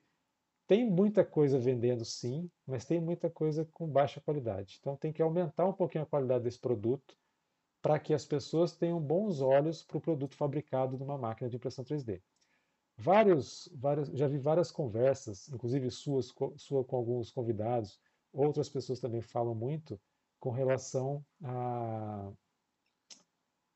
Peraí, fugiu agora. Dá um branco, depois você corta. Claro, não se preocupa. É... Nossa, deu um branco Escolheu o material certo, escolheu o processo certo. Não. É que eu falo bastante disso. é, também, material pegando esse gancho do material, material é uma coisa que a gente vai falar daqui a pouco. É... Poxa, fugiu. A gente estava falando da qualidade. Uhum. E de Poxa, desenvolver. Quebrou... Tá, e desenvolver bem o mercado, né? Que é outra coisa que eu falo muito de empreendedorismo, Sim. é o cuidado na hora de escolher é. a máquina, de escolher o produto. Sim, escolher, o, escolher a máquina para desenvolver, escolher o material que você vai usar, também acho que é, é um ponto chave, né? Você estudar para que, que o produto vai ser utilizado para escolher o melhor material para aquele produto, estudar as forças aplicadas ao produto, que isso é o serviço de quem faz protótipo. Você tem que estudar aquelas forças que vão ser aplicadas, em que sentido que essas forças vão ser usadas, para daí então desenvolver a peça, fabricar Evi a peça. Evitar a anisotropia, né? Fazendo, anisotropia. fazer uma, uma prateleira Exato. que vai quebrar com o peso do livro. Exatamente, exatamente, tem isso. Mas Você... fugiu, fugiu, fugiu o que eu ia falar. Daqui a pouco volta. Daqui a pouco ele volta. Me fala de é. materiais. O é. que, que você queria falar de materiais? Bom, materiais. Materiais, para mim, é, é um mundo novo também, né? Uhum. A impressão 3D, para mim, é um mundo novo. Os próprios materiais, para mim, estudar os materiais é uma coisa que, que eu acho que está faltando muito no mercado. Né? Eu vejo você, te acompanho, acompanho as palestras que você fez, os eventos que a gente teve a oportunidade de estar junto, né? A gente teve a feira que a gente teve junto, mas eu acompanho o seu material, acompanho o material do Bruno também, com relação a, a essas novas tendências de materiais para engenharia, ou próprios materiais que a gente usa, os básicos, o PLA, o ABS ou o PETG, né? Uhum. Esses materiais também estão sofrendo pequenas modificações, pequenas melhorias. Eu acho que isso é bacana, para todas as pessoas que fabricam ou que utilizam da, da máquina como uma ferramenta de fabricação, conhecer o material, conhecer a propriedade do material, a resistência que ele tem. Mas eu ainda vejo que as empresas ainda pecam, não todas, né, as grandes não, mas a maioria delas, os pequenos fabricantes ou pequenos e médios fabricantes ainda pecam muito com a falta de informação do próprio material. Sim. É aquilo, aquela, aquele assunto que é discutido sempre, várias vezes, eles têm um medo da, de que a concorrência copie a informação e desenvolva um material semelhante, tudo mais, tudo mais. Eu acho que, que o ideal, na verdade, na minha visão, seria que todos tivessem um, um nível básico de informação. Para que qual que é o, o, a aplicação desse material, qual que é a resistência térmica do material para fabricação e resistência dele em uso, né? Tipo assim, o, o, o que, que você tem que saber do material para você fabricar e o que, que o cliente vai ter que saber, ou o que, que você vai ter que saber para oferecer para o cliente um material que vai suprir a necessidade dele. Um exemplo, eu preciso fazer uma peça que vai ficar dentro do carro. Que material que eu vou usar? Então você tem que saber que o material vai sofrer agressão química, que a pessoa vai passar um negócio lá para tratar o painel, vai mexer no painel. O material vai sofrer é, variação de temperatura, pode ter torção, né, em algum momento pode ter torção, dependendo da peça que você vai colocar no painel do carro. Então você tem que estudar vários fatores para chegar no material. Uhum. Aí todo mundo fala, pô, mas a peça do carro é feita em ABS. Beleza, mas ABS será que é o melhor material para eu fazer essa peça? Porque é importante também lembrar que a indústria ela faz a peça com o material injetado.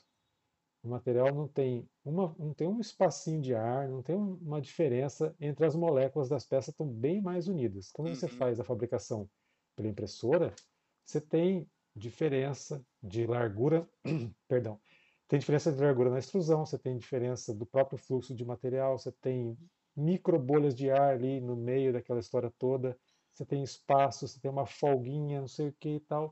Então não é 100% preenchido. Por, máximo que você, por mais que você coloque no software, preencha 100% com tudo, não vai acontecer isso. Exato. Vai cê, ficar sempre a, um buraco. Você tem a porosidade e você tem o fato que nem sempre é o mesmo ABS, né? Só ABS no mercado, você tem ABS da Basso, ABS, ABS da Sterolution, ABS de um monte de fabricantes com diferentes Sim. grades de A, B e S. Né? De acrilo, a, a, como é que chama? Acrilonitrina, butadiene e estileno. Esses nomes eu deixo para você. você tem uma pra diferença mim... nas proporções do A, B e S Sim. que já muda o material. Que muda, exatamente, exatamente.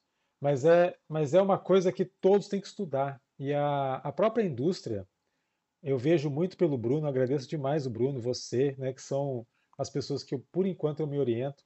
Conheci um amigo novo, tem um amigo novo, o, que, que mexe bastante com plástico, ele trabalha com, com injetáveis e tudo mais.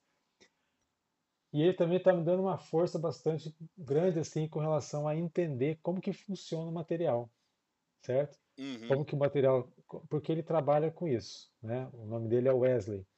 Ele trabalha com, com fabricação de peças em material plástico, com através de uma injetora. Então, o cara manja de material plástico, ele entende como que funciona, qual é melhor, qual que é aquilo, qual que é aquilo, qual é assado. Então, eu tenho hoje vocês três, né? Você foi o primeiro que eu, por causa do contato, né? E depois é legal a gente até falar um pouquinho de como a gente se conheceu ou reconheceu, sim, né? Sim, o se vínculo familiar. É. E aí depois eu conheci o Bruno através de você e agora tenho o Wesley como referência também com conhecimento de materiais, né? Então, às vezes quando me dá uma dúvida, alguma coisa, é vocês que eu vou recorrer, por enquanto. Obrigado. Eu sinto falta, eu sinto falta disso no mercado. Eu acho que o mercado, tanto o fabricante quanto próprio pessoal que divulga né, informação na internet sobre a impressão 3D ou sobre esse mundo de fabricação né, por, por, com filamento, falta esse tipo de informação, sabe? Porque eles uhum. divulgam o básico e nem todo mundo entende ler um datasheet. Você pega, manda um datasheet pro cara, o cara fala assim, beleza, é um monte de número que eu não sei para que, que serve. É. A maioria das pessoas vai falar isso. Fala, legal, eu tenho um datasheet do material, mas pff, não sei para que, que serve, uhum. não sei uhum. ler, não entendo nada a coluna tem um F, um J, um K, um asterisco. Eu não sei o que, que significa cada coluna dessa. Não entende.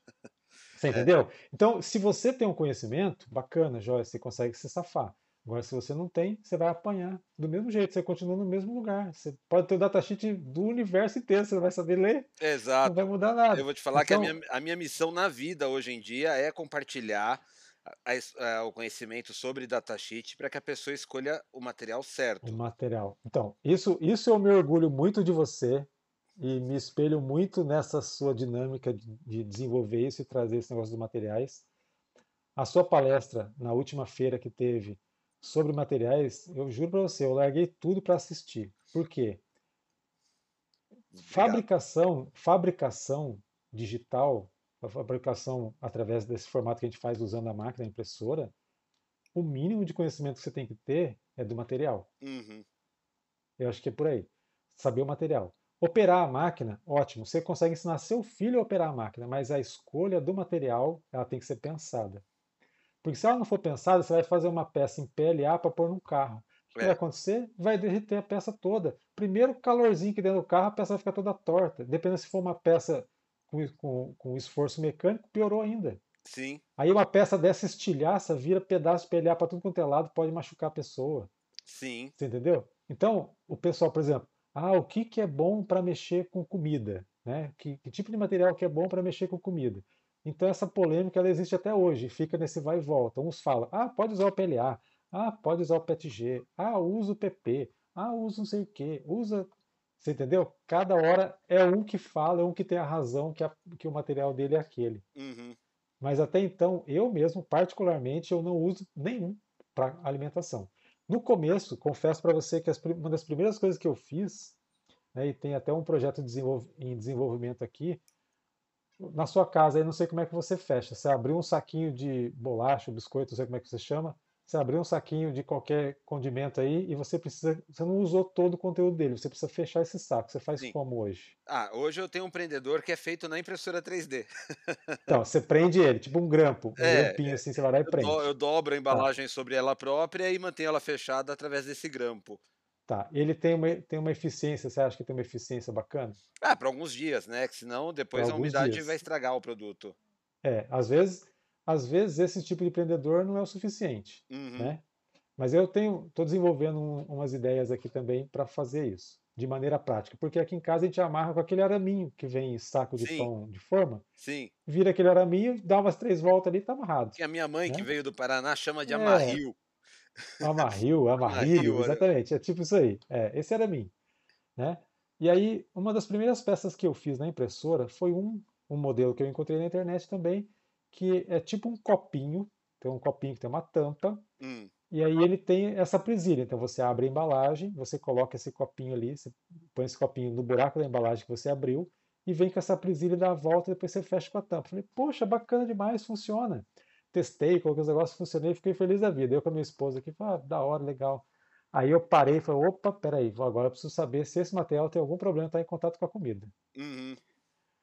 Daí eu parei e falei, opa, pera lá, vou ver se pode ou não. Aí eu comecei a pesquisar, ó, não sei o que, não é tão bom, não sei o que. Falei, vou, tira esse troço da comida. tira. Entendeu? Porque aí você não sabe, A gente né? já consome microplásticos até na cerveja que é filtrada. Sim, Não em tem por que tudo. pôr mais, né? É, então, em tudo a gente já tem microplástico. Mas, você entendeu? Aí eu parei, congelei e falei, não, pode tirar. Tira tudo. Tira, não vai ter contato. Então, a ideia é fazer um clipe que feche a embalagem que não tenha contato. Aí você Uhum. vai falar para mim, pô, Eras, mas tem milhares que já fizeram na internet aí. Tudo bem, eu quero inventar o meu. É. Entendeu? Tipo isso, assim, né? É aquele negócio do desafio de você fazer o seu também.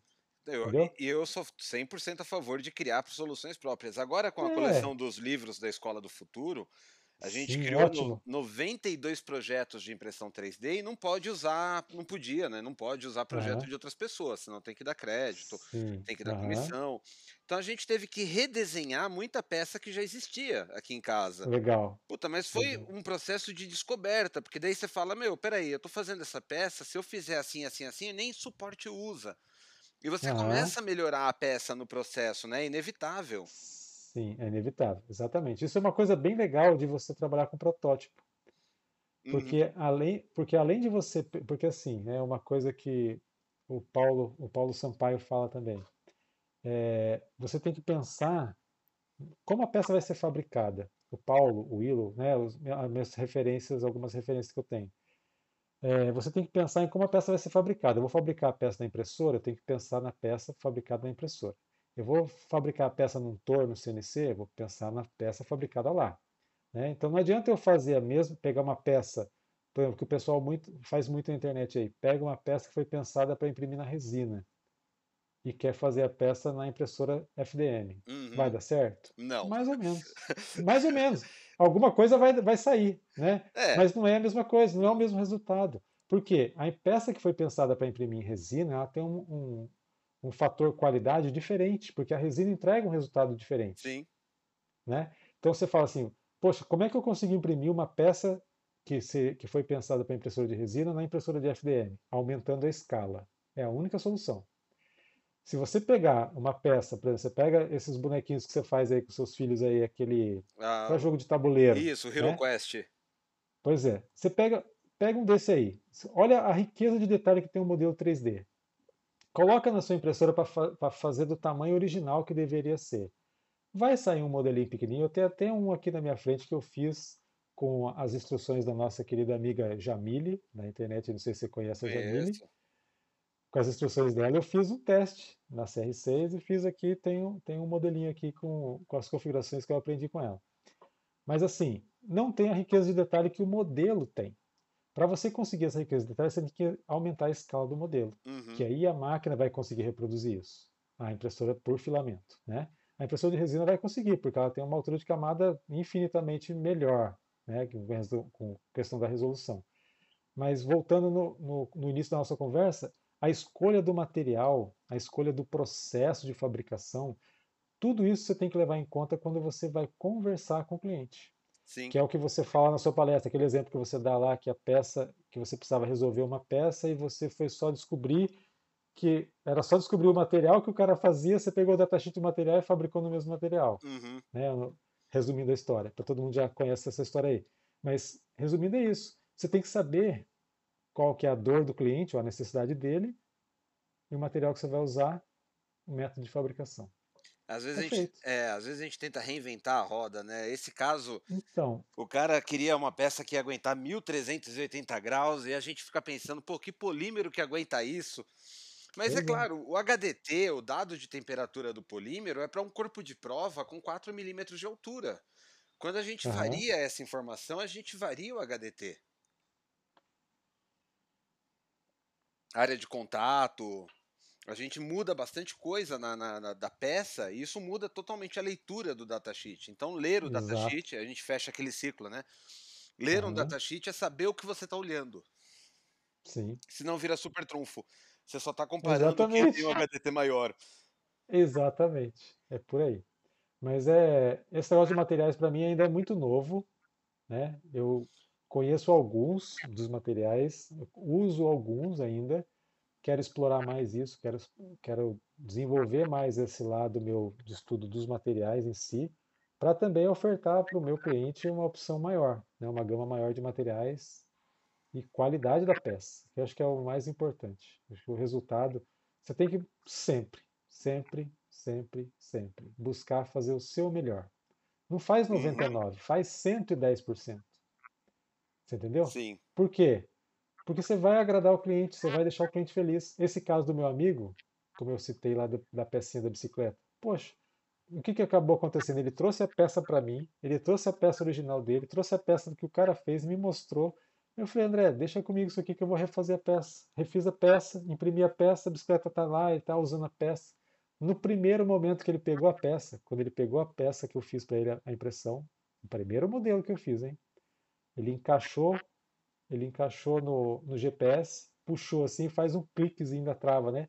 Ele Hum. fez clique, pronto, nossa, mas ele ficou feliz da vida, cara. É, ele foi a melhor coisa do mundo. Para ele foi a melhor coisa do mundo. Entendeu? Então, esse, tipo de detalhe faz diferença no atendimento, né? O atendimento humano, isso é muito importante isso nesse, não tem, nesse mercado. Não não tem tem, inteligência artificial que sobreponha. Não tem. Ah, o robô pode até sorrir para você, mas ele não vai ter sensação, não vai te transmitir, transmitir essa sensação de felicidade. Ele vai estar sorrindo para você só, Exato. Exato. né? Deixa eu, pra gente ir encerrando, que a gente tá chegando já a uma hora e quarenta aqui. Que Nós- história é essa que a gente é primo? Que todo mundo me pergunta, pô, vocês são primo? Eu falo somos, porque eu não levo em consideração essa escala de ah, segundo, terceiro, quarto grau, né? Aham. Mas explica do, do- do seu jeito, de que lado que a gente é parente? Então, como, como que eu descobri isso também, né? É uma coisa, é uma coisa legal. É, a, a sua prima, Eliana, Hum. É Eliana Vasquez, que fica gravado o Vasquez do meu tio, né? Eu gosto, Aham. gosto bastante deles. Tenho eles como meus segundos pais, né? Ela, ela e meu tio. É, meu tio chama Edson. Você conhece ele também. Claro. Bom, é, e ela sempre falava para mim, quando, eu- quando ela via eu mexendo com esses negócios de 3D e tudo mais, ela falava assim, a, é, a minha família me chama de Júnior, né? Que é o nome do meu pai era o Júnior. Ela falava, Júnior do céu, você precisa conversar com o Emanuel. Poxa vida, o Emanuel tá lá na Argentina. Ah, mas ele vai vir para cá tal, tal época.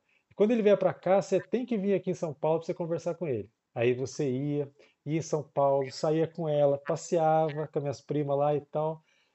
E nunca que calhava de eu conseguir ir. Não dava certo a agenda.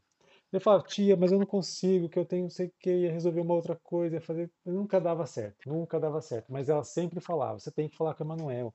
Ele mexe com esses negócios de impressora. Conversa com ele, fala com ele, não sei o que, tal, tal, tal. Eu falei, beleza, uma hora vai dar certo eu falar com ele. Aí aconteceu, o que, que aconteceu na nossa vida, que nos uniu? A, A pandemia. pandemia. A pandemia nos uniu. Por que, que a pandemia nos uniu? Porque quando eu comecei a mexer com esse negócio 3D, aí eu falei assim, poxa vida, a tia sempre fala do Emanuel, eu tenho que conversar com ele. Tia, manda o contato do Emanuel aqui para mim agora, que eu já vou conversar com ele. Ah, mas por quê?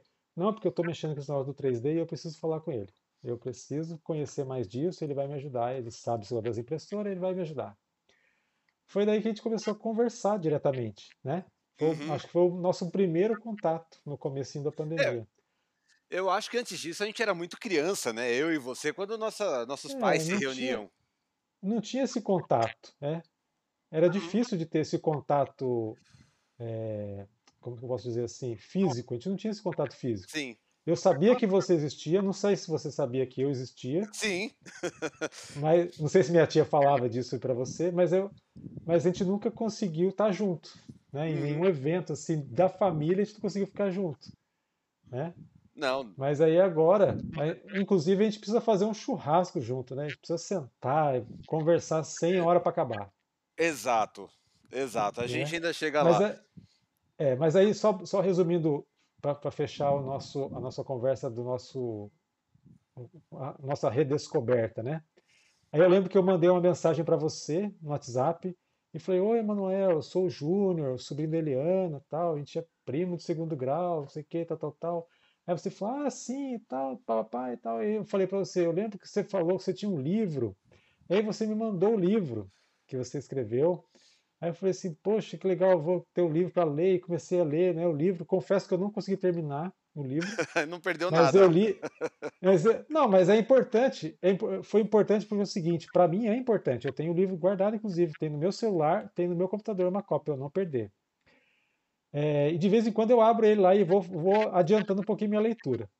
Mas eu, eu acho importante porque é o seguinte: porque a gente, porque você documentou as suas experiências, entendeu? Isso para mim Uhum. foi importante. Foi importante que eu usei como referência isso como é, eu, eu sempre faço isso, eu gosto de ter tudo que eu resolvo com outras pessoas, né, que sejam coisas importantes, eu gosto de ter isso por escrito. Por que razão? Porque muitas das vezes você pode se contradizer ou pode causar, ter ou causar algum problema que estando escrito você consegue resolver, É, né? Resumindo isso. Mas aí você transpôs o que você viveu, o que você conheceu, o que você aprendeu para o papel. Isso é legal porque você consegue compartilhar com outras pessoas. Por exemplo, eu não tenho, eu não consigo parar e ler o livro inteiro de uma vez. Eu vou lendo aos poucos. Eu vou lendo uma página, daqui a pouco eu leio duas, aí passa três, quatro, cinco dias, eu leio outra, leio mais uma. Aí daqui a pouco passa um mês, eu vou lá e pego e leio de novo. Você entendeu? sim. Então eu vou vendo. Aí às vezes eu me perco. Poxa, mas que página que eu li? Daí Eu tô lendo, "Pô, mas eu já li essa página, eu já vi esse assunto. E aí você vai reciclando. Eu tenho, tenho o seu, tenho outros livros que eu peguei de referência também, que eu tenho no celular. Então, por exemplo, eu estou esperando em algum lugar parado lá, vou ficar olhando o tempo? Não, eu pego lá e abro o livro. E começo a ler, e começo a ver, entendeu? E começo Sim. a usar essa referência. Por quê? Volta lá no começo, quando a gente conversou. Nós temos que ter uma bagagem. Tudo que você aprende se torna bagagem. Se você quer evoluir em alguma coisa, você tem que estudar essa coisa. Eu quero evoluir na impressão 3D, então eu vou estudar com quem já passou por isso. Então você é uma referência para mim. Tudo que você escreveu no livro, eu vou absorver. Uma hora eu vou chegar para você e falar, Manuel, eu consegui concluir o livro. Li tudo. você entendeu? Mas assim, eu, eu confesso que tô, eu estou lendo paulatinamente. Leio, passa duas semanas, aí eu vou lá, vejo de novo, vejo alguma outra coisa e vou evoluindo assim, né? Com relação a Não, livro. mas eu, Le... para mim, Leitura não é o meu é, forte. Meu forte não é leitura. Eu mim, leio manual. Manual eu adoro. eu, ó, eu vou te falar que eu aprendi a, que a escrita, ela tira a memória alocada da sua cabeça, é como um sistema de computador. Uma vez que Sim, você escreveu, você não precisa ficar se relembrando daquilo toda hora. A hora que você exato. precisar, você volta e consulta. E hoje as É, revistas, elas também têm esse papel, né? Eu aprendi algo, eu sim. estive com o Tiago Medeiros, da Levos, da Alemanha, no Brasil. Cara, Ok. saiu aquele artigo sobre o mundo quântico dos polímeros, que até desenhei o Capitão Formiga para não, não pagar Aham. direitos autorais. Tudo que eu aprendi sobre polímeros, eu coloquei naquele artigo, porque daí eu não preciso mais Então, ficar na memória. é. Mas assim, é, na verdade acaba sendo um exercício também, né? É? Você transportar tudo que você tem na cabeça para o papel acaba sendo um exercício. E, e eu recebo elogio de várias pessoas, né? Particularmente por ajudar a comunidade a resolver problemas Uhum. 3D. Eu, para falar bem, bem a verdade para você, eu não me gabo disso, não. Eu gosto de fazer isso. Eu faço por prazer. Eu gosto de fazer. Eu gosto de ajudar, né? E você ajudando, você está aprendendo também. Sim, eu queria chamar a Então, por atenção exemplo, aqui não só para sua participação com os Face Shields, mas o elogio rasgado que o Paulo Sampaio fez, sem saber que éramos primos, na sua atuação do macaquinho do. do é Thomas. o garoto? Thomas. Eu tinha Tommy Thomas, na é. cabeça, é. Thomas. E, e o mais legal de tudo, o mais legal de tudo, é ver o Thomas andando, cara. Uhum. Isso, isso me emociona em- a qualquer instante. Eu vejo a imagenzinha dele andando, nossa, meu olho até enche d'água. Até nesse Eu momento agora tá hoje. difícil. É, Espera só um eu pouquinho. sigo ele também. A gente é pai, a gente passa por isso, né? A gente se preocupa, gente É, se cara, é, transporta pro é, papel do, do pai. é- rapaz, mexe, mexe com o emocional isso aí. Sim. Mas vamos, vamos voltar lá.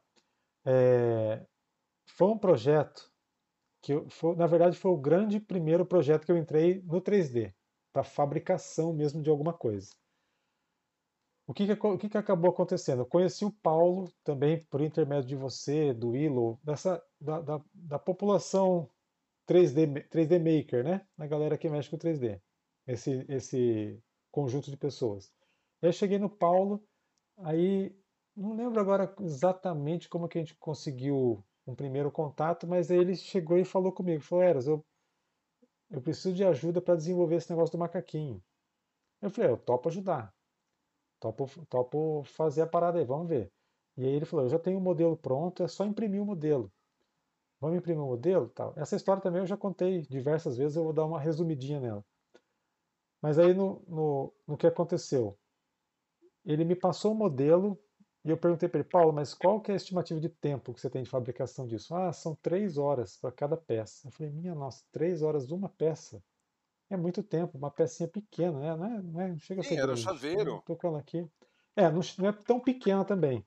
Ela tem acho que uns 13 centímetros ou 14 centímetros de comprimento, mas ela tem uns 4, 5 milímetros de espessura, porque ela tem algumas camadas para fazer um contorninho lá, tem um detalhe. Então era- ela era basicamente uma impressão, uma impressão de camada fechada, não tinha preenchimento, né? Era uma peça rígida. Mesmo porque a gente ia fazer ela em PLA e ela ia rodar o mundo aí na mala dos comissários de bordo, aí o pessoal da aviação.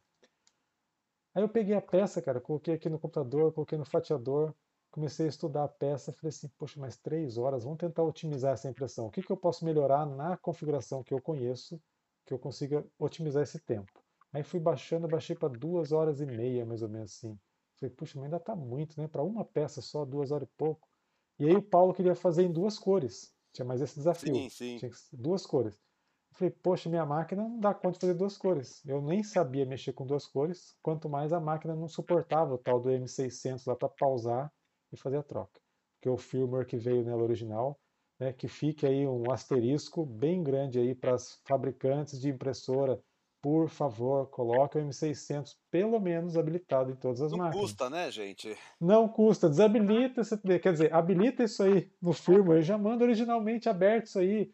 Aí ninguém vai ficar se matando para tentar pôr isso na máquina. Porque isso é uma função que a máquina executa. Então tá ótimo, deixa todo mundo brincar e se divertir à vontade. Não vai atrapalhar o funcionamento da máquina. Bom, aí a minha máquina não fazia. Eu falei, pronto, como é que eu vou fazer? Aí eu falei, eu vou ter que fabricar peças separadas e colar. Tá bom. Aí eu fiz um protótipo, fiz uma primeira peça, separei, colei, mas falei, mas fica muito ruim. Demorava tal das três horas ou até um pouco mais, porque você tinha que separar, parava, trocava o material, limpava bico, punha o material novo e a peça, né? Tudo bem que você poderia fazer em lote, fazia 10, 10 partes numa cor, 10 da outra, e poderia fazer assim.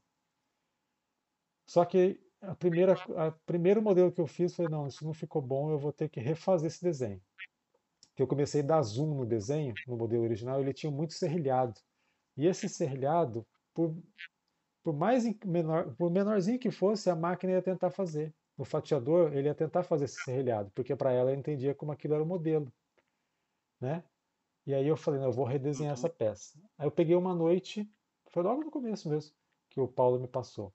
Eu peguei uma noite, peguei o desenho, redesenhei toda a peça. Fiz ela com linha contínua, mais liso assim o desenho, simplifiquei algumas partes, refiz até a parte dos textos um pouco mais simples também para a máquina não ter tanta dificuldade para executar. Bom, eu consegui diminuir a metade do tempo, de três horas passou para uma hora e meia. Eu falei, poxa, já melhorou, uma hora e meia já está legal, já dá para produzir, né? Porque é uma, você pensar que é camada sobre camada sem preenchimento, quando você tem preenchimento, você ganha um pouquinho de velocidade na uhum. produção. Mas quando você não tem, é maciço, você tem que você, você tem que ser pela velocidade da máquina, né? Máquina, a combinação máquina, velocidade, o material, a temperatura, tem que fazer essa combinação aí. E aí, no final das contas, eu falei, Paulo, eu não quero, não quero ser arrogante nem nada não, mas eu peguei a peça que você me mandou, estava dando três horas. Eu consegui fazer o mesmo desenho, exatamente igual, né? Com, salvo alguns detalhezinhos que eu omiti ali no desenho para poder facilitar a produção, mas eu consegui diminuir na metade do tempo. Daí ele falou, rapaz, eu estou voando, eu não consigo ver isso agora, mas me manda que depois eu vou ver. Ele estava em, em, trabalho, né? Que ele trabalha como piloto. Aí ele, depois ele viu e falou, nossa, que maravilha e tal, ele adorou. Aí, como eu mostrei para ele que eu também ia fabricar a peça separada, né, a base do macaquinho separada da, dessa moldurinha e tudo mais, e aí ele falou assim, ah, mas aí você vai ter que ensinar a galera como é que eles têm que fazer isso. Aí eu falei, então vamos fazer o seguinte, vamos montar um grupo e a partir desse grupo eu dissemino nesse grupo como que funciona. a gente montou um grupo que no final das contas ficaram em 20 pessoas. Eu achei até poucas pessoas em função da quantidade de, de, de makers envolvidos né, nesse mundo de impressão 3D. Achei que até que ficou poucas pessoas para fabricar. Uhum. Mas mesmo com poucas pessoas, a gente conseguiu ter um resultado bem expressivo. Né? Eu não, não tenho de cabeça aqui os números, mas o Paulo falou que teve uma soma bem bacana de macaquinha. A gente conseguiu arrecadar bastante, boa parte do dinheiro a gente conseguiu ajudar. Né? Foi, a campanha foi toda voltada para o Thomas. Então, o material, a pessoa doava o material o tempo dela né, de, de serviço e hora máquina para poder fazer a campanha. Não teve ninguém recebeu nada para poder fazer isso. Todo mundo fez de coração para ajudar. Sim. Mas aí é, eu, eu, tenho que colocar um asterisco aí também nessa conversa toda, porque a gente conseguiu benefício em algumas empresas. Né? Depois, qualquer coisa, você pode puxar com o Paulo isso. Também não vou falar nome das empresas, mas fica registrado isso que algumas empresas nos ajudaram com materiais, descontos em materiais, né?